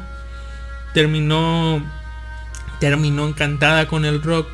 Convenció a se dio cuenta de que sus primos también escuchaban rock, que el rock no era malo, que el rock era bueno. Y pues le estaba hablando de rock al tipo. Pero el tipo estaba perdido en sus pensamientos. Y la tipa le dice, oye, llevamos dos semanas, güey. No, no veo mucha química entre nosotros. ¿Qué te está pasando? Y bueno, este güey empieza a pensar en la otra y dice, ay Cristina, creo que te vas a enojar. Creo que me gusta Liliana, porque si Liliana es el nombre de la tipa cool. Y la tipa a la verga. Y creo que no fue una cachetada, creo que fue un puñetazo. Y a la verga, te pasas, güey. Y se va. Y pues ahí queda la relación. El protagonista termina roto y dice, ah, pues ya se da cuenta, básicamente es la trama de cualquier película, se da cuenta de que la tipa popular no era lo que quería, de que quería a la chica cool, que la chica cool le gustaba. Después nos muestran al güey diciendo, no, ya voy a hacer las cosas bien. Ayuda, a este, a- le da el asiento a una abuelita. Dice, yo voy a hacer las cosas bien. Compra un ramo de flores, va a la casa de la, de la chica cool. Y justo en la entrada de la, de la casa de la chica cool, ve a la chica cool en el carro del Kenji besándose como todo. Y dice, "No, o sea, básicamente es el plano ese de lejos del, de- del protagonista de, de- el protagonista de un Netorare viendo cómo le hacen Netorare así de y tú dices, ok, buena elección del protagonista, es el puto perro de las dos tortas. Esta es la lección de la película, ok, aquí, aquí acaba. Esto acaba bien aquí. Tú dices, wow, me han mostrado, me han mostrado cómo cómo es digamos que el mensaje es de de no dejes ir lo que tienes del lo que tienes delante de tus ojos o sea aprovechalo güey o sea está bien el puto mensaje de la película ok pues dije, yo wow qué buena película pero el tipo comienza a avanzar y dice eh, le habla se ven se dan cuenta los dos ¿qué haces aquí? Y ve un ramo de flores y dice eh, Liliana me gustas quieres ser mi novia y el Kenji dice no mames güey tú sí que te pasas de verga. Y Liliana dice hijo de tu puta madre. Porque recordemos que a Liliana le gustaba este güey e incluso le dio un beso. Pero dice no mames ok cierra el vidrio del carro y sigue besando con la tipa no el tipo pues ya se va a la verga. Ok, antes estaba bien, pero después a la madre, no mames. O sea, básicamente el tipo no prendió ni madres. Quería quedarse con esa tipa. Básicamente quería quitarle la tipa a este güey. Pero bueno que el güey ya no se dejó. Y la tipa tuvo dignidad y ya no se dejó. Y, y bueno, acto seguido toca la, la despedida. Bueno, no la despedida. Resulta ser que el tipo se va a mudar de nuevo. Se va a mudar y... Y ya. Ahí quedó la película. Las relaciones pues se acaban, se cortan, el güey se muda, pero al parecer ya no se va a mudar más. Y como parte final de la película vemos como el tipo llega al nuevo pueblo y ve a una chica linda jugando béisbol. Y se le queda viendo, se le queda viendo, se le queda viendo y... Entonces, no mames, qué mamadas. Después comenzamos a ver esa clásica en los créditos de fotos de la película. De que, ah, este, el gordito, pues es pinche madre jefe de la CONADE. Este, este güey es jefe no sé qué madres. Este otro men es diputado. Este otro fueron a la cárcel. Eso y acá y acá. Muchas cosas, muchas cosas. Y eh, dice, dice, no, pues Cristina terminó. El Kenji terminó, terminó casado con, con las con una de las amigas de la chica cool. La chica cool terminó siendo, siendo pues cantante en una banda de rock que viaja por todo el mundo. Cristina terminó siendo una gran empresaria. Básicamente los, los güeyes terminaron bien. Y dice, y pues el protagonista nunca más se cambió de ciudad, terminó bebiendo con su esposa, que tiene todas las pecas del mundo. Yo, hijos de su puta madre, básicamente eso fue. Todas las pecas del mundo. Puto. Ah. Sí, o sea. Mm, ok, me siento estafado ahí. Pero me reí. Bien jugado ahí, puto director de mierda. Su esposa tiene todas las pecas del mundo. Hijos de su puta madre. Y sí, creo que es la beisbolista. Creo, quiero pensar, no le vi la cara muy bien. Pero creo que, o tal vez, no sé. Creo que su, la beisbolista fue terminando. Fue al final la, la ganadora, ¿verdad? Pero sí, o sea... Les digo, la película está bien. incluso termina bien. Termina con cada quien lo que merece. Pero... Mm, no deja de ser que el protagonista es un puto asco de persona. Así que eso es todo. Eso es la película. Así que... ¿Ya nos vamos? Nada, la verdad que no. Eh, vamos con la parte final de, de este podcast. Vamos con el tema principal. El tema que estuve planeando por mucho tiempo y que la verdad de les digo, no me va a quedar como siempre. No me va a quedar como me hubiera gustado hacerlo al principio. Pero creo que va a ser mejor así. ¿Para qué? Para no spoilearles tanto. Ojo en el tanto. Y poder que si al menos si les dan ganas pues puedan verla. Así que nos vamos con el tema principal de este podcast que es eh, Sakura Quest.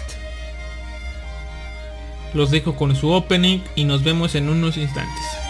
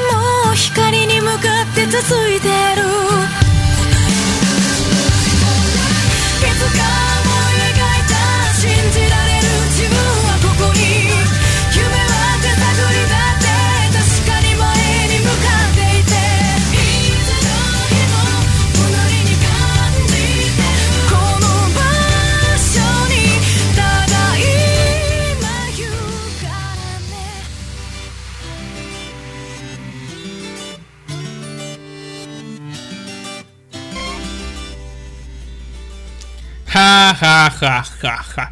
Alistair cagándola siempre. ¿Me creerán que comencé con el ending de la serie? Sí, lo siento, la verdad. Quería comenzar con el opening. Ahorita lo pongo, ahorita lo pongo. Para hacer esto más ameno, lleno de música porque mi plan era poner las cinco canciones principales de esta serie.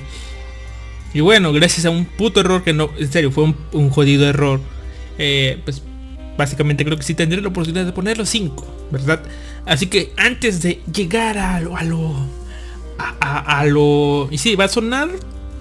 Lo siento para los que no les gusta escuchar canciones, pero yo creo que a mí me gustan mucho. Creo que a ustedes les van a gustar también. Antes de comenzar esto, vamos a comenzar con un poco de historia. Para el año 2011, el estudio PA Works, un estudio que ahora ya es un estudio controversial, era uno de mis estudios, llegó a ser uno de mis estudios preferidos para ver animes. Básicamente veía PA Works, lo veía. Terminó, vi muchas cosas que me gustaron, a otras personas no les terminan gustando tanto. Por ejemplo, Sakura, este, Taritari y demás cosas. PA Works me terminaba gustando hasta que vi ese, ese anime que se llamaba Glassleep, hijo de puta. ¿Ok? Y, y bueno, para el año 2011, PA Works comenzó con un anime, sacando un anime llamado Hanasaku Iroha. Algún día hablaré del Hanasaku Iroha, un anime muy bonito que nos habla, habla, sobre Iroha y que va a trabajar a unas posadas. Esto daría el inicio a el inicio a este cómo se llama a una serie de animes de PA Works que no sé si culminó con Sakura Quest porque no, no, no estoy tan al tanto de los animes de PA Works pero que comenzó con Hanasaku Iroha y después continuó con Shirobako al ofrecer historias que hablan sobre el mundo laboral y las vidas cotidianas de las protagonistas. En Hanasaku Iroha todavía se seguía notando mucho el aspecto de si bien sí había cosas de trabajo, no era no se sentía tan pesado, tan cargado en cuanto al mundo laboral porque eh, había otras cosillas ahí. Pero en Shirobako, muchos no vieron Shirobako en... eh, yo tampoco la vi. Pero la, voy a ver. O sea, no la vi porque sea eso u otro. Simplemente porque no consigo... No sé. No la llegué a ver, pero no es porque no la... No me haya gustado ni nada. De hecho me parece interesante verla. Pero no la terminé de ver. De hecho creo que ni la comencé. Pero bueno. Hanasaku Iroha. Shirobako. Eh, todo esto, ¿no? Eh, para el año 2000, ¿qué? ¿Qué será? ¿2017? ¿En serio? A ver... Sí, 2017. Sí, 2017. Lanza su tercer anime sobre el mundo laboral. Llamado Sakura Quest. Sakura Quest. Ok.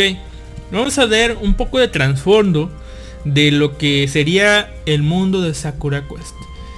Eh, eh, Sakura Quest se enfoca en una en una ciudad rural ficticia de Japón llamada Manoyama y la reina que sería Yoshino y su equipo de turismo que bueno el equipo encargado del turismo para encargado para hacer a Manoyama, Manoyama relevante de nuevo este este vemos que hay una reina llamada Yoshino. Va a ser nuestra protagonista. Ahorita vamos a hablar bien de, de, toda la historia, de todo el comienzo, ¿verdad? Pero el concepto de Manoyama como reino, mm, como reino que dirigido, no, como reino regido por Yoshino, es el reino del chupacabra, ¿ok? Y bueno, la figura de la reina es, es este, traída gracias al boom de las micronaciones que to tomó lugar en 1980 en Japón. Investigué un poco sobre esto y la, la, lo cierto es que sí, en Japón real, en nuestro Japón y en el mundo también hubo un boom de micronaciones. Es decir, eran pequeñas localidades que se independizaban entre comillas como un gobierno único y que los gobiernos de los países donde estaban estos, estos lugares aceptaron de cierta manera, manera lo que es este pues estas ciudades, estas micronaciones. ¿Por qué? Porque lo creían como un lugar donde o como les diré, lo creían como un acierto para pues para llegar a ¿cómo les diré? pues para llegar a incentivar el turismo a estos lugares, ¿verdad? Porque no tenían otra cosa. En sí, en Japón investiga que sí hubo unos cuantos, al menos uno, por ahí de los 80, 70, 80 más o menos, de que sí, un reino, de un reino, era como, no sé, pero era una nación mini chiquita que fue aceptada por el gobierno. No sé si sigue existiendo en estos momentos, pero, pero sí, bueno. La cosa es este esta cosa cómo se llama este boom in, inspiró a a cierto autor a, hacer esto una novela llamada Kirikirijin Kiri Kirikirijin a hacer una pues no sé una sátira de un montón de ciudades que que se hacen un montón de reinos y eso y esto más o menos es platicado en el anime de que ya pasando al mundo del anime, dejemos el lado mundo, mundo real. En el anime nos hablan de que sí, efectivamente Manoyama eh, fundó su reino y al igual que otras ciudades y que fue muy popular en su tiempo. Fue tan así de popular que pues su tema era el reino del chupacabras y ya dándole acá por chupa chupacabras ese monstruo ya saben el chupacabras ataca de nuevo. Y eh, era un juego de palabras con cabura. O sea, los creo que son como nabos o no sé, una, una fruta local, ¿no? Que se daba ahí. Chupa cabura, chupacabra, ¿ok? Es el reino del chupacabras. Y todo iba muy bien. Hasta que por ahí de los noventas pues valió madres todo. Es, fue una burbuja económica que afectó a Japón. Y pues todo fue a pique. ¿Ok?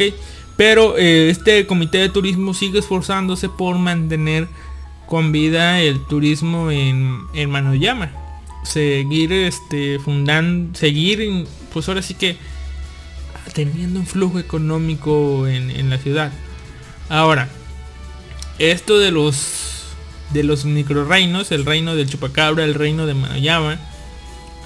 ¿En qué era? Pues que cada reino podría tener su comité de tal cosa, de tal cosa, de tal cosa. Básicamente todo lo que tiene un país lo podría tener una ciudad. ¿Para qué? Para atender los asuntos muy, muy, muy locales, ¿verdad? Y esto es lo que es el, el plot de Sakura Quest. Así que dando eso ahora sí, gracias al error, nos vamos al opening. Escuchemos un momento y regresamos. 鏡の中眠たそうな目。こすってそっぽ向いた前髪におはよう眩しい朝。いい天気。きっとね。どんなにたくさん悩んだところで今日は来ちゃう待ってくれない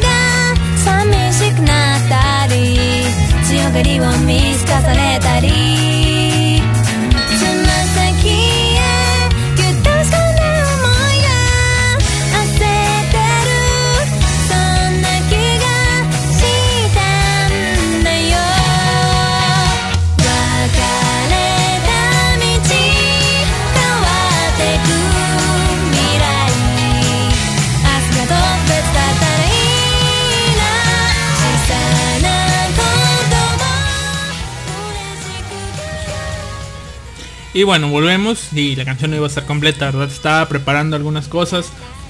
Pero ahora sí, vamos a comenzar de lleno a, a lo que es este... A lo que es Sakura Quest. Mi invitación a ustedes a ver Sakura Quest, ¿ok? Vamos a ver primero la parte importante del principio. Les contaré más o menos a qué se atienen ustedes a la en toda la trama de la principal de la, de la serie. Y sí, va a ser un pequeño spoiler del final. Eh, pero ¿por qué? Porque me parece interesante comentarlo, ¿verdad? Eh, pero no se van a perder de nada de la experiencia de toda la serie, ¿verdad? Eh, bueno, como les comentaba, aquí va, va a tratar esto de una reina, ¿verdad? Pero ¿quién va a ser nuestra reina? Nuestra protagonista, que se llama Sakura. No, claro que no. Sí tiene el pelo rosa, pero no se llama Sakura. Nuestra protagonista es Koharu Yoshino. Koharu Yoshino eh, es una persona que está cursa- cursando la universidad, casi va a acabarla y como ustedes saben, Japón, eh, los japoneses cuando están ya en los últimos años de, en los últimos años de universidad, lo que hacen es comenzar a mandar este, pues ahora sí currículums a diferentes empresas. ¿Para qué? Para que ellos cuando salgan de la escuela hagan ese paso de como que pues salgo de la escuela, pum, comienza a trabajar. O sea, cuando todos comienzan a sus días de- sus días del nuevo año escolar, tú como universitario, en lugar de pues, seguir estudiando, lo que vas a hacer es comenzar en el mundo laboral. Básicamente va, va más o menos lo mismo, ¿no? Y es es un sistema que a mí me parece interesante. ¿Por qué? Porque básicamente estás diciendo que ya vas a salir con un trabajo garantizado, ¿verdad? Pero son cosas de primer mundo. Pero vemos que no todo es siempre como debe de ser. Nuestra protagonista, Koharu Yoshino, ha mandado ofertas laborales a un montón de, de lugares y todos, en todos y cada uno de ellos ha sido rechazada.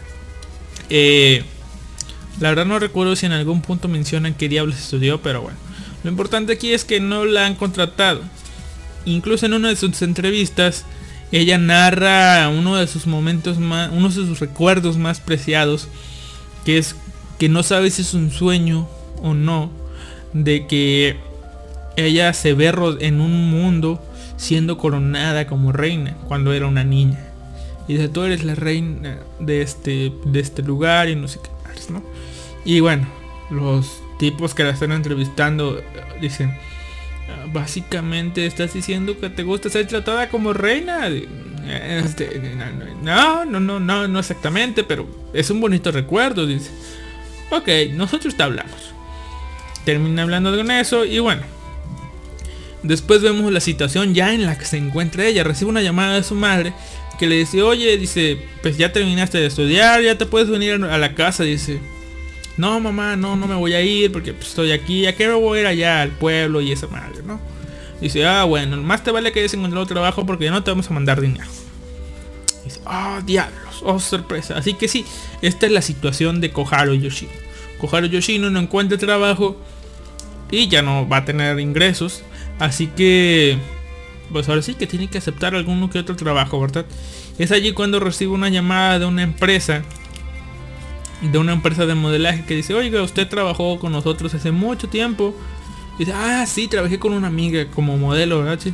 Dice, bueno, dice, tenemos un encargo para usted, dice, nos han, nos han este, ofrecido una oferta laboral en un pueblito llamado Manoyama. Decide aceptarlo y dice, ¿Sabe? Sí, dice, es que no estoy buscando ese tipo de trabajo. Yo no sé. Y justo en ese momento recibo un mensaje diciendo que... Eh, pues que la última propuesta a la que estaba... A la que estaba aplicando, pues no. No va. Así que... Pues bueno, decide aceptar este lugar. Esta oferta de trabajo total es un ingreso extra, ¿verdad? Ahora. Ya vemos a Koharu Yoshino yendo hacia la ciudad de Manoyama, toma el tren, porque sí, en Japón puedes ir a todos lugares yendo en tren. Vas al tren, llegas a Manoyama, es recibida con, gran afecto por los pobladores. Y dice, oh, tú vas a ser la reina de este lugar. Y tú, ¿qué? ¿La reina? Sí, la reina. La reina. Tú eres la reina de este lugar. Y bueno, eh, nos explican todo, todo, todo antes de esto, eh, vemos una situación con, con, con, ¿cómo se llama? Con, con Koharu Yoshino. Que como los japoneses les gusta mucho eso de la, de, la suerte y eso. En varias ocasiones le den la suerte y siempre le dicen una cosa. No sé qué es... No sé si es real esto de que en Japón le den así la suerte. Pero bueno, este, estas frases tienen una importancia para la vida de Koharu Yoshino. Le dicen, siempre le dicen lo mismo. Así que tal vez en ese mundo sea real. Le dicen, tus trazos de persona y tus trazos totales no tienen suerte. ¿Qué trazos? No sé, creo que los de la mano. Creo que le están hallando la palma de la mano en el sitio que le dicen que que ella como persona no tiene mucha suerte, ¿ok? Pero que sus trazos del cielo no sé qué diablos tienen que significar eso, tienen mucha no sé, yo como espectador lo interpreto que como ella como persona no tiene mucha suerte, pero al estarse relacionando con otras personas sí la va a tener. Y que dice que eso va a ser una bendición para sus años dorados. ¿Qué son los años dorados? No tengo idea. Pero bueno, al menos a mí me sirvió para poner un poco en contexto que, iba a pasar y entonces, ah, oh, vaya, le estoy agarrando sentido a esto. Así que por eso se los menciono, ¿verdad? Eh, ella llega a la ciudad, le explican cómo está el pedo de que ahí tienen un pequeño reino y que necesitan una reina y que ella va a ser la reina. Eh, pero todo esto está un poco raro. ¿Por qué? Porque al llegar el tipo, el jefe de todo esto, el jefe del turismo, dice, oye, ¿quién es esta chica? Ah, pues es Koharu Yoshino. ¿Eh? Koharu Yoshino, Yoshino. Yo no dije Koharu Yoshino. Claro que sí, usted lo dijo Koharu Yoshino. Yo no dije Koharu Yoshino, yo dije Tsubaki Yoshino. Y una idol de sus tiempos, ¿no? Eh, no, dijo Koharu. Bueno, podemos trabajar con eso, podemos trabajar con esto, ¿no? ¿Por qué? Pues porque Tsubaki Yoshino ya está muerta. Así que deciden trabajar con, darle una oportunidad a Koharu para trabajar. Pero ese mismo día ella se entera de que el contrato que firmó es por un año. ¿Entienden? Ella firmó un puto contrato para trabajar por un año. No lo leyó, no leyó su extensión. Y dice, no, claro que sí está firmado y estipulado que por un Pero bueno, ella decide huir del pueblo en la noche para regresar a Tokio y arreglar todo esto. Pero bueno, durante durante todo este chupacabra, digo, perdón, durante toda esta conmoción, va, va corriendo por la calle y pum, le aparece el chupacabras. Un jodido monstruo chupacabras le aparece para atacarlo. Y también está apareciendo una de las chicas que conoció ahí. Llamada... Mm, ¿Cómo se llama? Joder. Ah, ya, ya. Ya empezamos mal. Pero bueno, aparece una chica. Eh, aparece una chica ante... Déjenme ver, déjenme con... Sé que se llama, sé cómo se llama, sé cómo se llama, yo sé cómo se llama. Mm, chinga. Ok. Eh, pero bueno. Aparece una chica y le dice, oye Sakura. Digo, ah, perdón. Oye Koharu. Aquí está una espada. Mira una espada en la piedra. Eh, aquí está el nombre. Se llama Shiori. Perdón. Se llama Shiori. Aparece la chica Shiori y dice, oye, aquí está una piedra. Tiene una espada. Levántala. Oh, sí. Agarra y ¡pum! Le empieza a pegar con todo al tipo y el tipo comienza a gritar y va, sí, el chupacabras era, era el jefe llamado Kadota que pues quería digamos que darle un poco de espíritu a esta cosa, ¿no? A esta chica para quedarse en la ciudad. Y, bueno, ahí comienza la historia. Al final de todo esto lamentan todo... Bueno, la, esposa del tipo este que se ve chupacabras le dice, oye, sí, entiendo que te confundiste te, vamos a dejar regresar a Tokio, dice, pero como no, no hay cómo regresar, te puedes ir al, dormitorio a dormir, ¿no? A donde estaba. Pero al llegar al dormitorio, no...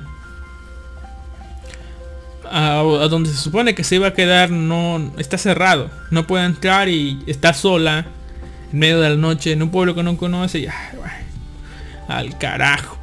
Y se va a las instalaciones, básicamente al Palacio del Reino, donde ya había estado y es un hogar abierto. Y se va. Y ella lo que hace es pues estarse viendo de que, ah, puta madre, la cagué, sirve por un año, no me di cuenta. Y comienza a ver un, pizarrón donde hay un montón de fotos. Y es ahí donde la ve. Ve una foto que está ahí. Una foto que le trae recuerdos. Y sí, esa foto es ella. Esa foto es ella de... de ¿Cómo se llama? De niña.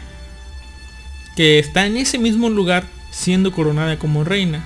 Así que ahí, o de ahí es el recuerdo que ella tenía. Resulta ser que cuando ella era niña visitó con sus padres Manoyama. Y como fueron los visitantes números mil, o no, como que los visitantes cien mil o algo así pues le tocó ser coronada de manera especial como la reina de ese lugar. Así que pues ella comienza a decir, ah, de aquí es este bonito recuerdo que tengo. Y supongo que esa es una de las cosas que le hacen o que influyen más adelante en quedarse en este lugar.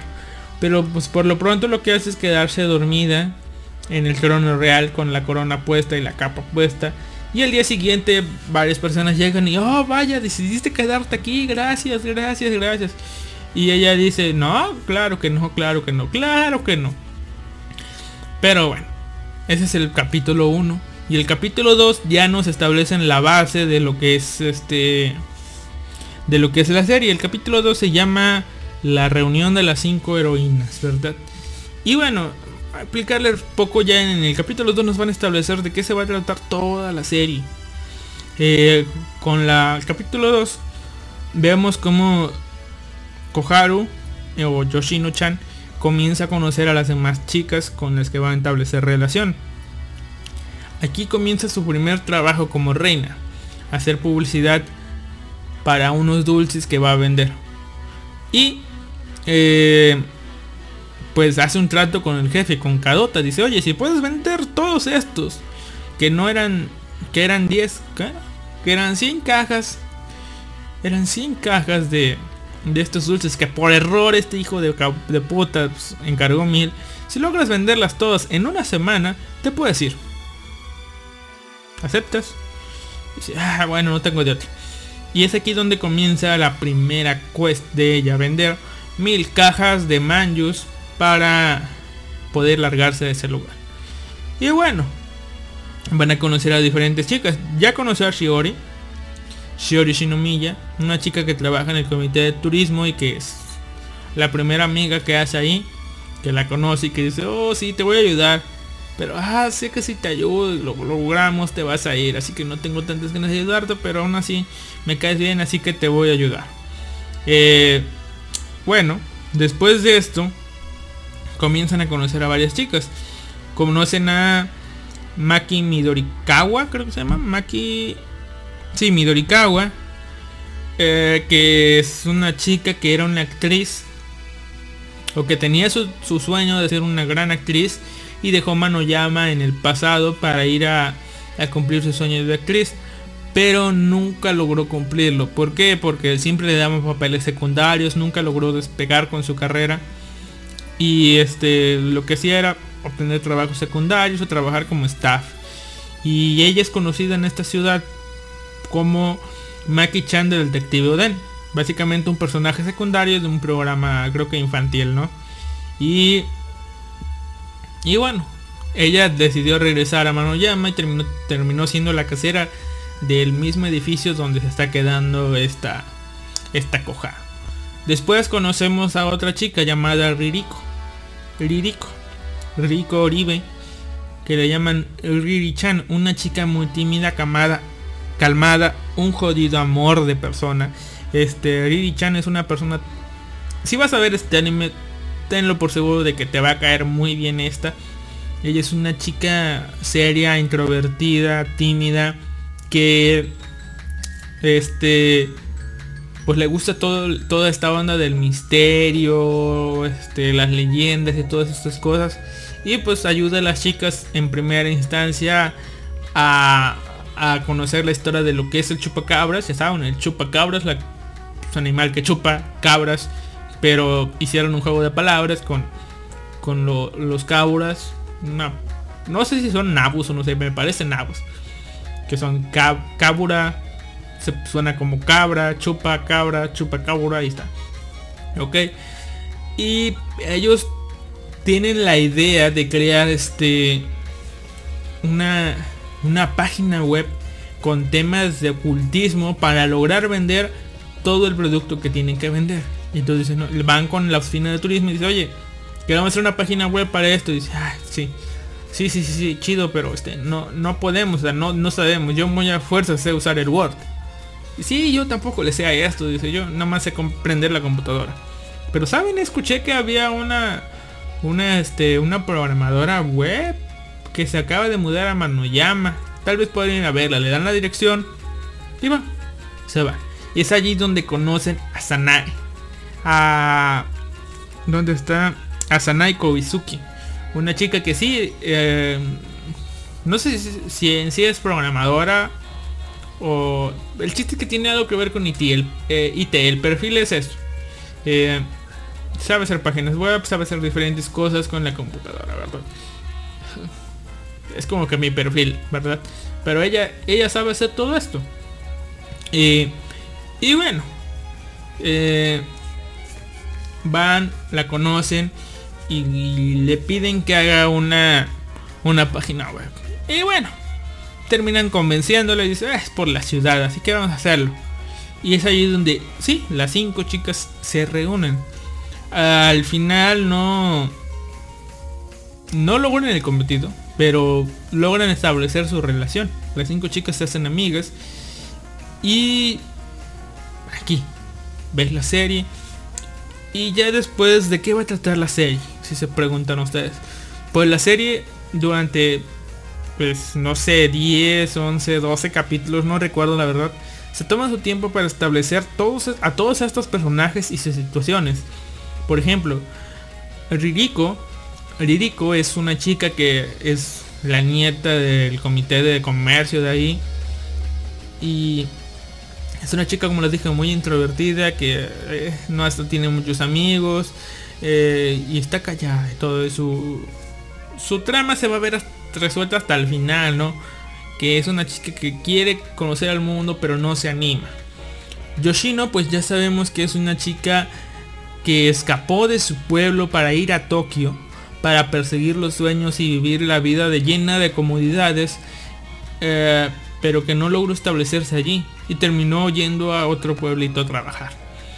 También tenemos a Maki-chan, como les dije, fue una chica que quería ser actriz, se fue a, Tokio a probar suerte, pero por alguna razón terminó obteniendo, aunque era buena, terminó obteniendo solo papeles secundarios o papeles de staff. Y bueno, al final terminó regresando a Manoyama sin haber cumplido su sueño. Después tenemos a, a Shiori, una chica que es una chica de pueblo. Es de esas chicas que les gusta donde vive y hace todo por su pueblito. Está bien, es una chica muy alegre, muy animada, que quiere dar todo de sí para su pueblo. Y tenemos por último a Sanae.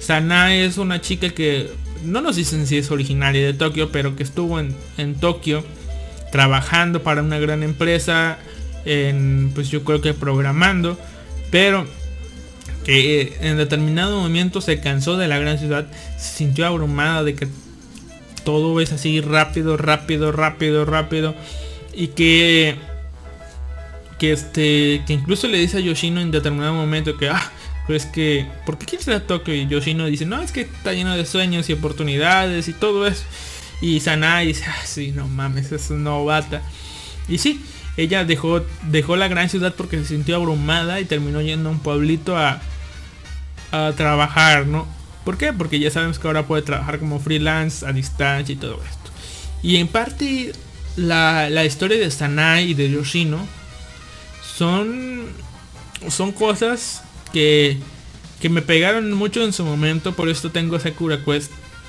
y esto ya es muy subjetivo de mi parte por esto tengo Sakura Quest mmm, en un punto muy importante de mi propia vida ¿por qué? porque yo estaba en un momento así como Yoshino cansado eh, bueno no cansado sino que estaba en un año sabático yo ya casi viniéndome para acá para casi viniéndome para el, para, para el norte, básicamente haciendo una una ¿cómo se llama? una variación yéndome dejando el pueblito natal para irse a la gran ciudad y todo eso, ¿no? Digamos que me pegó vi logré ver las dos cosas por parte de Yoshino que creía que todo en la ciudad había más oportunidades, había como maneras de cumplir los sueños pero por el otro lado estaba el contrapeso de Sanae, que ella ya estaba ahí, que dice, no, la ciudad es abrumadora, te va a pasar esto y todo esto, te vas a aburrir, todo es muy rápido, si no te acostumbras. O sea, es por mi parte me, me sí, un anime me sirvió de experiencia para saber a lo que me iba a tener. Incluso creo que estaba como en el capítulo 20 cuando llegué acá a la residencia donde estoy ahora en Monterrey. Y bueno, terminé de verlo y terminó generándome un poco de nostalgia por mi pueblito natal. Eh, porque igual, no sé si ya lo he dicho y todo. Estoy aquí en Monterrey, sí. Sé que tengo muchas cosas a la mano. Puedo ir a ver películas en el cine. Hay varias cosas que comprar. Eh, comprar por internet es un poco más fácil. Pero eh, la parte del trabajo que es lo importante es aquí sí hay trabajo, hay mucho trabajo. Eh, tengo varias opciones y todo eso. Pero sí, al menos si pudiera, o sea, si tuviera algo estable con lo que poder ir, ya sí me regreso a mi pueblito, ¿ok? Pero pues, como no, pues me voy a estar aquí un buen rato. Y no sé, eso es todo. Eso es lo que Sakura Quest hizo en mí. Me hizo reflexionar el cómo vivir o cómo disfrutar la vida. Hay muchos otros animes que han influido en mí, pero pues, Sakura Quest en, cuanto a la parte laboral y el disfrutar y todo eso, me hizo ver a qué me iba a tener y a qué me estoy ateniendo, la verdad. Pero, eh, mm, pues eso. Ahora, ¿de qué va Sakura Quest después y al final? Pues como les digo, Sakura Quest se toma mucho, mucho, mucho tiempo en desarrollar a sus personajes y en desarrollar a los demás. ¿Por qué? Porque eh, Sakura Quest es un anime que es en sí es un slice of life, un recuento de la vida y comedia, pero no es una comedia como otras comedias, o sea, tiene ligeros toques de, de chistes, pero no es el foco principal en sí. El foco principal en sí es el ámbito laboral, la vida en el campo, bueno, en una, digamos, es el campo, ¿verdad? Pero no es el campo como aquí en Latinoamérica, sino es el campo en japonés, o sea, una ciudad no tan industrializada, no tan rápida. El cast es de los protagonistas obviamente es femenino, pero en su mayoría, incluso todas, todas, las, todas las protagonistas son mayores de edad. Ruri creo que tiene... No sé, pero ya es mayor de edad, ya puede tomar alcohol, así que supongo que ya tiene como 20. Pero todas las demás son, son chicas mayores de entre 22 a 20 y tantos años. Que digamos que entre 20 y 30 todos tienen esa esa esa esa esa edad, así que lo de chicas lindas haciendo cosas lindas ya no va con ellas, ellas sí hacen cosas eh,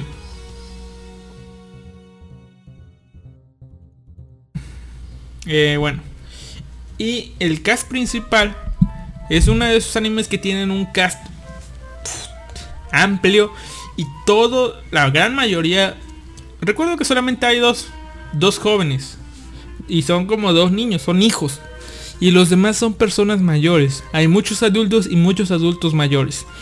Así que a eso se atienen ustedes. Es cómo vive una ciudad. Es, me pareció interesante.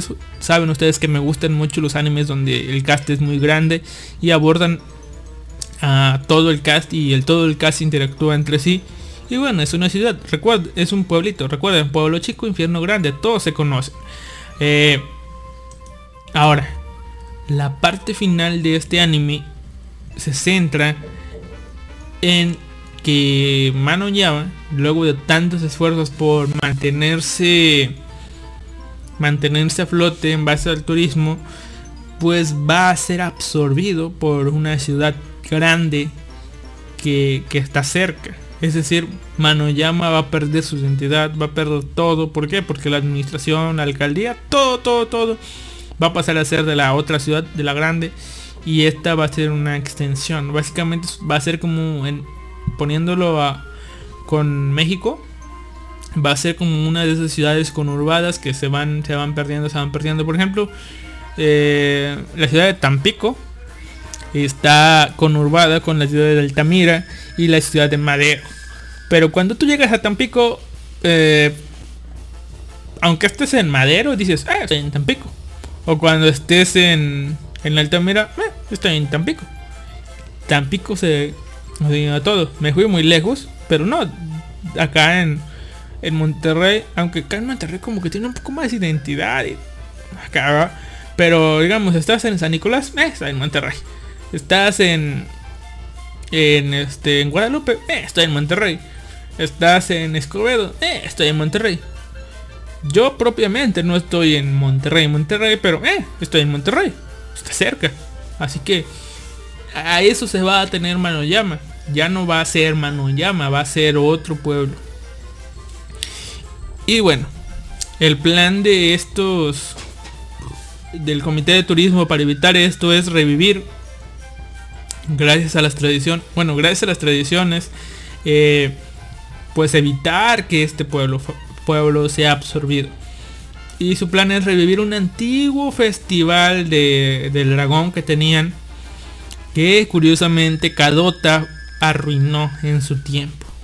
Gracias a él ya se perdió todo esto y pues yo creo que por ese sentimiento de culpabilidad está en el comité de turismo para evitar que Manayama muera. Y bueno, esta es la parte final. Van a pues ahora sí que ver cómo, cómo arreglan toda esta situación. Pero, eh, ¿cómo les diré? Son, se toman como los otros, otros, la segunda mitad del anime básicamente. Son muchos, muchos capítulos que su misión es armar todo este, todo este festival y el festival dura como 3-4 episodios. Así que está bien la trama, sabe a dónde va. O sea, no es una serie que haga cosas por hacer cosas y no tiene motivo. No, acá ya tienen un motivo. El motivo es salvar la ciudad. Y no, no van a salvar la ciudad eh, haciendo un grupo de idols o algo así. No, lo van a salvar con tradiciones y cultura. Pero bueno, esto es Sakura Quest. Yo la verdad los invito a verla. Pero sí, entiendo. Si los primeros dos episodios no, no, no les llena, pues no creo que vayan a disfrutar esto. ¿Por qué? Porque pues, es un anime que se toma su tiempo para sentar las bases. Son 25 episodios en total. Pero claro, si les llega a gustar los dos primeros episodios y logran sobrevivir los demás, pues el final va a valer la pena. Eso es todo por hoy. Como les dije, no fue muy largo, no les quise spoilear todo. Pero pues, si llegaron hasta aquí, pueden dar por finalizado esto. Yo a Sakura Quest le doy un... Mierda, no le he dado calificación. Pero bueno, yo le doy un 8, 8, 5.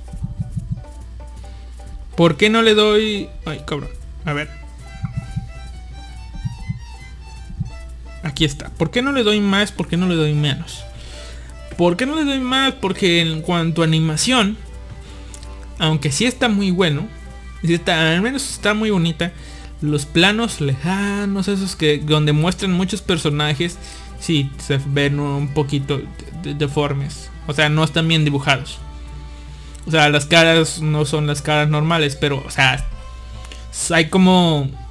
Cuando hay como 20, 30 personajes en cámara, sí es un poco difícil mantener este... Dibujar a todos tal cual, ¿verdad?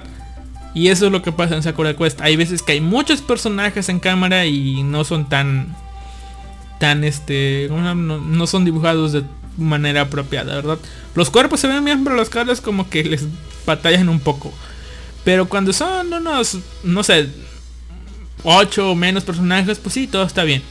La animación, la animación en cuanto en pantalla está muy bonita, los fondos son hermosos. Está el lago de Manoyama, la ciudad, el campo. Beautiful, como dice uno de los personajes al final. Y eh, lo que me gustó mucho fue el opening, el ending. Que mi plan era tener los openings y los endings como canciones de este año, segundo año de podcast. Pero la verdad, no creo que a todos les vaya a gustar. Así que voy a seguir con, como ya se dieron cuenta, Shadow is the Light. Pero bueno. Ahora, eh, ¿cómo les iba diciendo? Ah, sí. El soundtrack está muy bueno. Lamentablemente no pude encontrarlo. Sí lo encontré, está en YouTube, pero... Pues yo quiero los audios en buena calidad, así que lo siento, pero las canciones están muy, muy buenas. Sí, llegan a repetirlas muchos, pero considero adecuado el tipo de escenas donde lo repiten, así que muy bien usada, la verdad, a mí me gustó mucho. Así que 8.5 eh, merecido o no, le doy a Sakura Quest el Alistair Seal of Approval. Véanla por favor. Y así no les gusta me ven a decir y ah, cabrón, me recomendaste algo que no me gustó. O algo así. Pero bien, ahora me voy a tomar mi tiempo. No sé cuánto voy a tomar mi tiempo para spoilear la parte final que me parece interesante. Si a ti ya... Si a ti...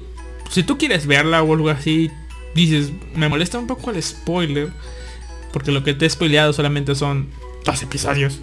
Eh, si te molesta un poco el spoiler, voy a spoilear la parte final del episodio de, de, Sakura Quest, que son los dos últimos capítulos. O sea, y ya. Así que ya dije todo lo que tenía que decir. Lo, del final solamente voy a decir algo así de pues dónde me pueden encontrar y eso. Así que aquí lo puedes dar por servido si es que no te gustan tanto los spoilers. Y adiós, nos vemos la próxima semana. Ahora, si ya te quedaste y vas a ver todo esto, pues vamos a ver cómo resuelven todo esto de Manoyama y cómo se les ocurre salvar Manoyama. Al final no nos dicen si terminan salvándola o no, pero terminan cumpliendo o haciendo eh, esto por lo que ellos creen que lo van a salvar. Y resulta ser que durante toda la serie hay un personaje que es muy recurrente que se llama Sandal San. Un extranjero vagabundo que es como que un pintor y trovador y no sé qué más. Y que va viajando, ¿no? Y que curiosamente se llama, lo dicen que este es el final del, del episodio, se llama Alexandre Sena Davis Selvidak. Y este, cosa curiosa, si ustedes ven el anime, eh, quien está acreditado como autor de Sakura Quest. Porque Sakura Quest es un anime original de PI Works. No tiene. Ya tiene manga, ¿verdad? Pero en su momento no tenía manga con que basarse. Básicamente el Gensaku es el anime. La obra original es el anime. Todo lo demás es basado en el anime. Eh, eh, el anime está acreditado a un tal Alexandre Sena. Bueno, Alexandre C. D. Servidak que obviamente es Alexandre Sena Davis Servidak.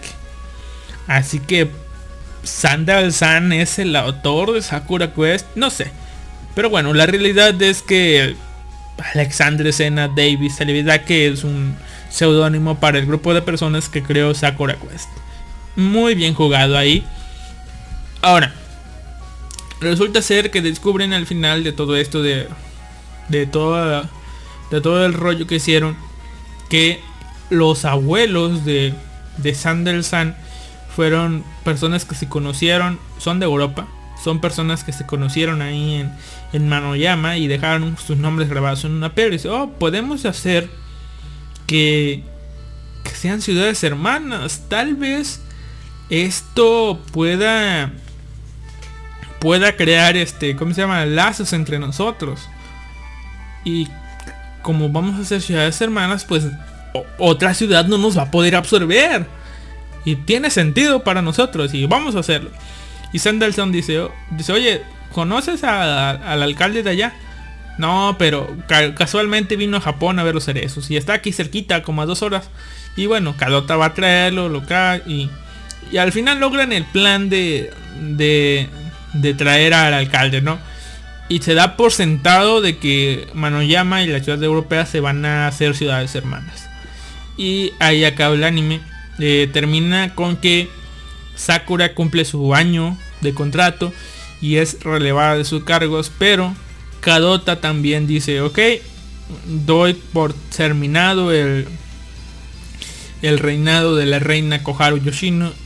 Y gente, quiero anunciar que también eh, gracias a este festival del dragón que, hemos hecho, porque sí hicieron un festival del dragón que rescataron, gracias a este festival del dragón que hemos hecho, hemos recordado, gente, algo, algo muy valioso que, que habíamos olvidado, hemos recordado que tenemos que aceptar a las personas que vienen de fuera, que son diferentes, aunque nuestra cultura es importante, eh, tenemos que aceptarlos, no tenemos que, que que cometer los mismos errores que nos antepasados, ¿verdad? Así que yo, Cadota, como jefe del departamento de turismo, doy por disuelto el reino de chupacabras. ¡Pum! Y ahí acaba, ¿no? Después vemos cómo, pues, pues, pues cómo acaba cada chica, ¿no? Que, que la chica, que Koharu, Koharu Yoshino decide irse, se va de Tokio, le dan una, una despedida muy emotiva eh, y bueno, resultó ser que no que ella no terminó yendo a Tokio, sino que terminó trabajando para la misma empresa y terminó yendo a una isla remota de Japón al comité de turismo. Supongo que a trabajar de lo mismo, ¿no? Y bueno, este Ruri, digo, le dije Ruri en alguna, en una ocasión, ¿verdad? Ririko terminó por decidir que va a salir a conocer el mundo ¿Por qué? Porque ah, un detalle importante es que en determinado episodio apareció un grupo de gente española hablando español en el anime. Y desde, oh, ¿por qué no tienen subtítulos? Pero están hablando español, perros. Y sí. Y ahí donde Riri se hizo amiga de una española y pues decidió viajar por el mundo para conocerlo, pero después va a regresar a Manoyama a ayudar a las amigas que están ahí para vivir. ¿Por qué? Porque recordemos que esta Shiori, pues ella se va a quedar en Manoyama. Maki también decidió quedarse eh, en Manoyama. ¿Para qué? Para cumplir sus sueños de actriz. Pero para hacer ella las obras. O sea, para hacer obras basadas en las leyendas y tradiciones de Manoyama. Eh, el Ririko dijo que ella le iba a ayudar cuando regresara de su gran viaje. Y Sanae pues dijo, ah, chingue su madre, ya vi que se puede, voy a crear una compañía de consultoría aquí en Manoyama. Total, puedo trabajar a distancia. Y así como todas se quedan, menos Koharu Yoshino, pero promete regresar. Y esto fue Sakura Quest. Una gran, gran serie para mí. Ahora, gente, un detalle curioso que yo no conocía que se podía. Y es el método en cómo estos tipos salvaron la ciudad. La salvaron gracias al hermanamiento de ciudades. Hermanando Manoyama con otra cosa, ¿sí? Y resulta ser que el hermanamiento de ciudades sí es algo que, que, se, que se da en la vida real. Yo no sabía la verdad. El hermanamiento de ciudades es, es este... A ver, vamos a ver. Por aquí tengo la lista. Aquí está. El hermanamiento de ciudades es un... Aquí está, aquí está. Hermanamiento de ciudades. Es un concepto, lo voy a leer de Wikipedia para no para decir todo eso, ¿no? Es un concepto por el cual pueblos y ciudades de distintas zonas geográficas y políticas se emparejan para fomentar el contacto humano y los enlaces culturales. Normalmente, aunque no siempre, las ciudades hermanadas suelen tener características parecidas. Además, no solo se hermanan ciudades, sino que a veces incluso zonas mucho mayores de acuerdo al mandamiento, a sus hermanamientos, ¿no? Y bueno, la idea de los hermanamientos de ciudades surgió en Europa poco después de la Segunda Guerra Mundial, con el objetivo de aportar a la población europea lazos de unión mayor y se promoviera en beneficio mutuo, ¿verdad? Eh, ¿Dónde está? Diablos, bueno, ese es el hermanamiento de ciudades. Básicamente son eh, ciudades que... Aquí está, ya me acordé cómo buscar. Ciudades que, que tienen cosas en común y que para crear lazos políticos deciden hermanarse en las ciudades. Deciden hermanarse para crear lazos, para Aquí está. Ya está. Para, pues para crear lazos entre sí, ¿verdad? Y bueno, en este caso, el motivo del hermanamiento fue que dos, dos este, personas de la ciudad de esta europea se conocieron en Manoyama, trabajaron en Manoyama. Y bueno, es un motivo suficiente para pues, hermanarse. Si lo hicieron o no, lo dejan a cuestión del espectador. Pero bueno, a mí me parece interesante, la verdad. Y aquí va. Y resulta ser que investigando en México sí tienen este concepto de ciudades hermanas. Eh, por ejemplo, Aguascalientes son, a ver, son, son pocas, pero esas pocas tienen un montón de hermanamientos, ¿verdad? Así que vamos. Eh, la ciudad de Aguascalientes, por si alguien nos escucha con, con... Voy a decir solamente las ciudades que tienen hermanamientos que me parezcan que tengo audiencia de por ahí para que sepan un poco o que estén hermanadas con Japón extrañamente. Así que por ejemplo la ciudad de Aguascalientes o sea Aguascalientes Aguascalientes está hermanada con Kanagawa Japón. No sé por qué pero está está hermanada con, con Kanagawa. Está hermanada con Salnes España con varias ciudades de Estados Unidos y varias ciudades de México también está hermanada con Pamplona. Aguascalientes es donde se da una especie de pamplonada. Sí, así, tal vez por eso, ¿verdad? Pero no sé. A ver... Mm, mm, festividad. Digo, mi ciudad del Bajío.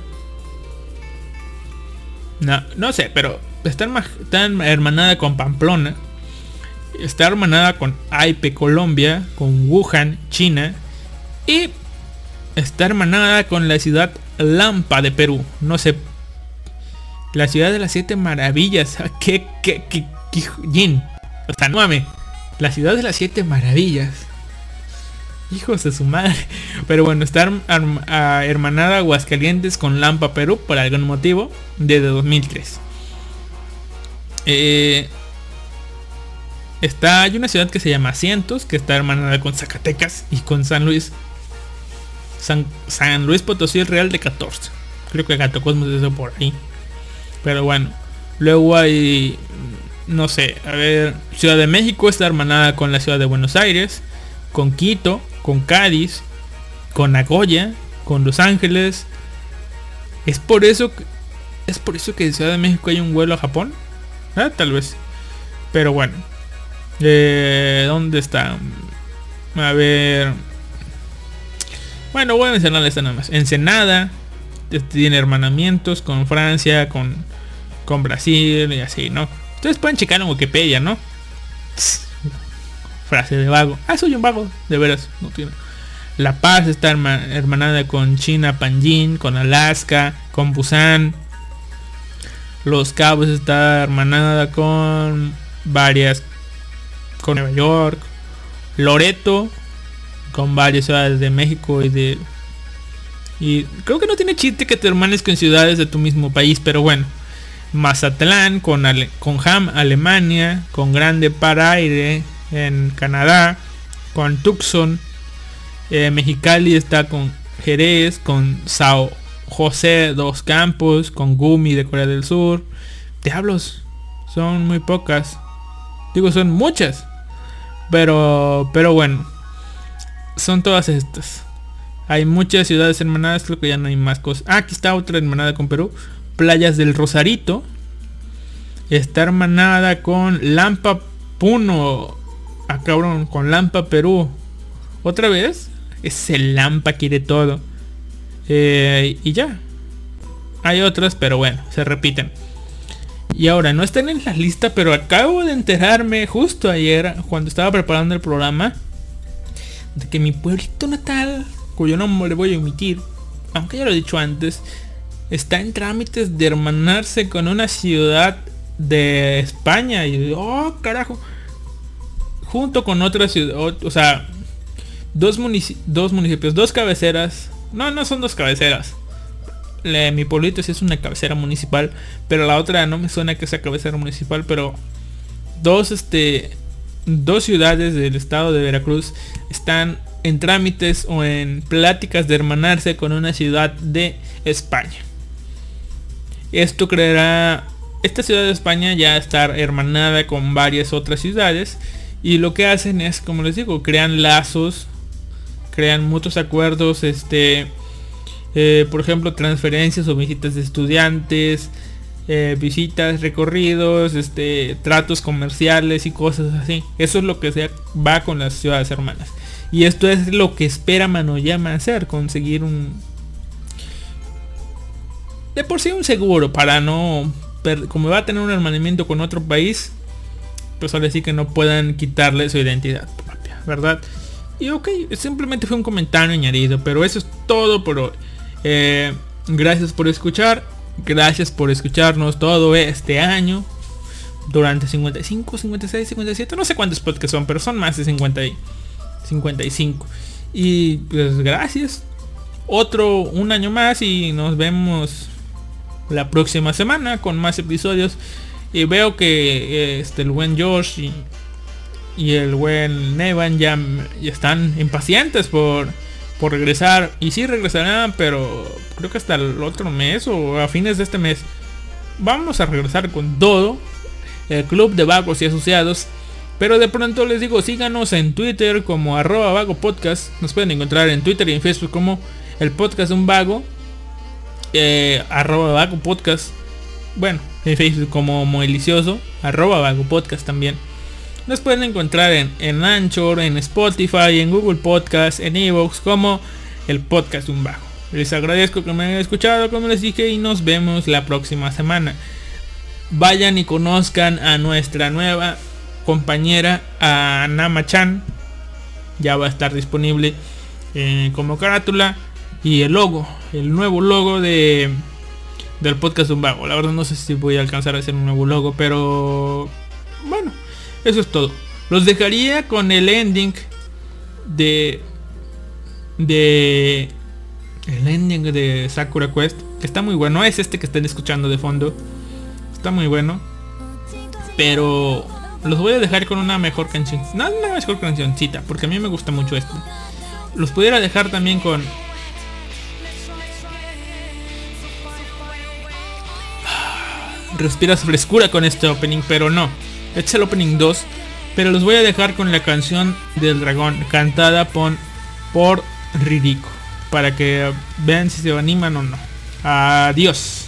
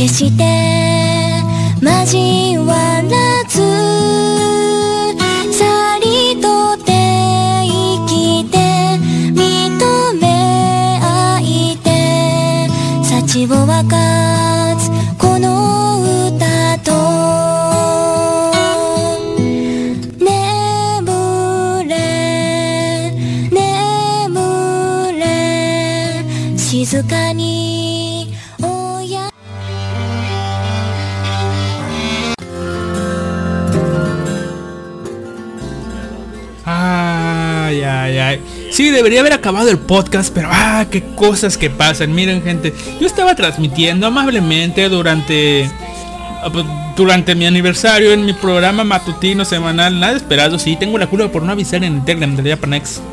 Pero sabía que nadie iba a escuchar. Pero avisé por el chatango, avisé por el Discord de Foro Anime. Y, y bueno, avisé por esos dos medios. O sea, son dos medios de tres de los oficiales de la Japanex. El horario ahora es libre, sí, sé que es libre. Pero yo avisé. Y, y, y no resulta que me di cuenta que hace como media hora antes de acabar esto. O sea, básicamente durante todo el transcurso que hablé de Sakura Quest. eh, mi transmisión fue tirada. No me di cuenta. Me sacaron del aire. ¿Quién me sacó? La puta zona fronteriza. Y digo puta en el aspecto de ah, énfasis, como dice la Real Academia Española, no como una ofensa. Ah, sí, sí. Gran regalo, zona, gran regalo. Gracias, gracias, gracias. Hijos de su puta madre, la verdad. Lo bueno que ya ni me promociono ahí. Llegué a promocionarme ahí, pero ya no voy a hacerlo. Así que ve, chinguen a su madre. Con todo respeto. Su madre ficticia, esa que no les aparece. Pero bueno, son, son sensaciones que me dan al último. Gracias si estás escuchando esto y si no te fuiste, tú estás escuchando esto. Ay, ay, puta madre. Son cosas que pasan. Para la otra sí voy a... ¿Sabes qué? Lo voy a agradecer a la zona. Por más que sienta que no me van a escuchar, para la próxima, para poder quejarme con ganas, voy a avisar por el Telegram de la Japanex también. ¿Por qué? Para tener el excusa y derecho de yo. Avisé por Telegram, avisé por Chatango y avisé por Discord. Por cierto, son si es que de alguna manera estás escuchando esto, el Discord de la Japanex o donde se pueden comunicar por la Japanex es el Discord de Foro Anime. Está en la página de Foro Anime, dice Discord, le picas y ya. ¿Cuál es el pedo? O sea, escuché que estaba Side viendo ahí el los usuarios. Una cosa es el foro, esa madre creo que no sirve para nada y la otra es donde dice Discord. Ahí está. Aunque le cambiaron, no sé, pero puede preguntarse. Si tiene dudas, pregunte, no se quede con las dudas, pregunte. Bueno, eso es todo. Gracias Zona por darme eh, la excusa perfecta para hacer sonar el opening completo de Sakura Quest. El opening 2. Un muy buen opening de No Know My Name o Know Your Name. Ah, diablos, lo olvidé. Eh, ah, se llama No Name. Muy bonito opening, la verdad. Disfrútenlo, gente. Y bueno, yo me voy a tomar... eh, me, voy con Namachan. Adiós.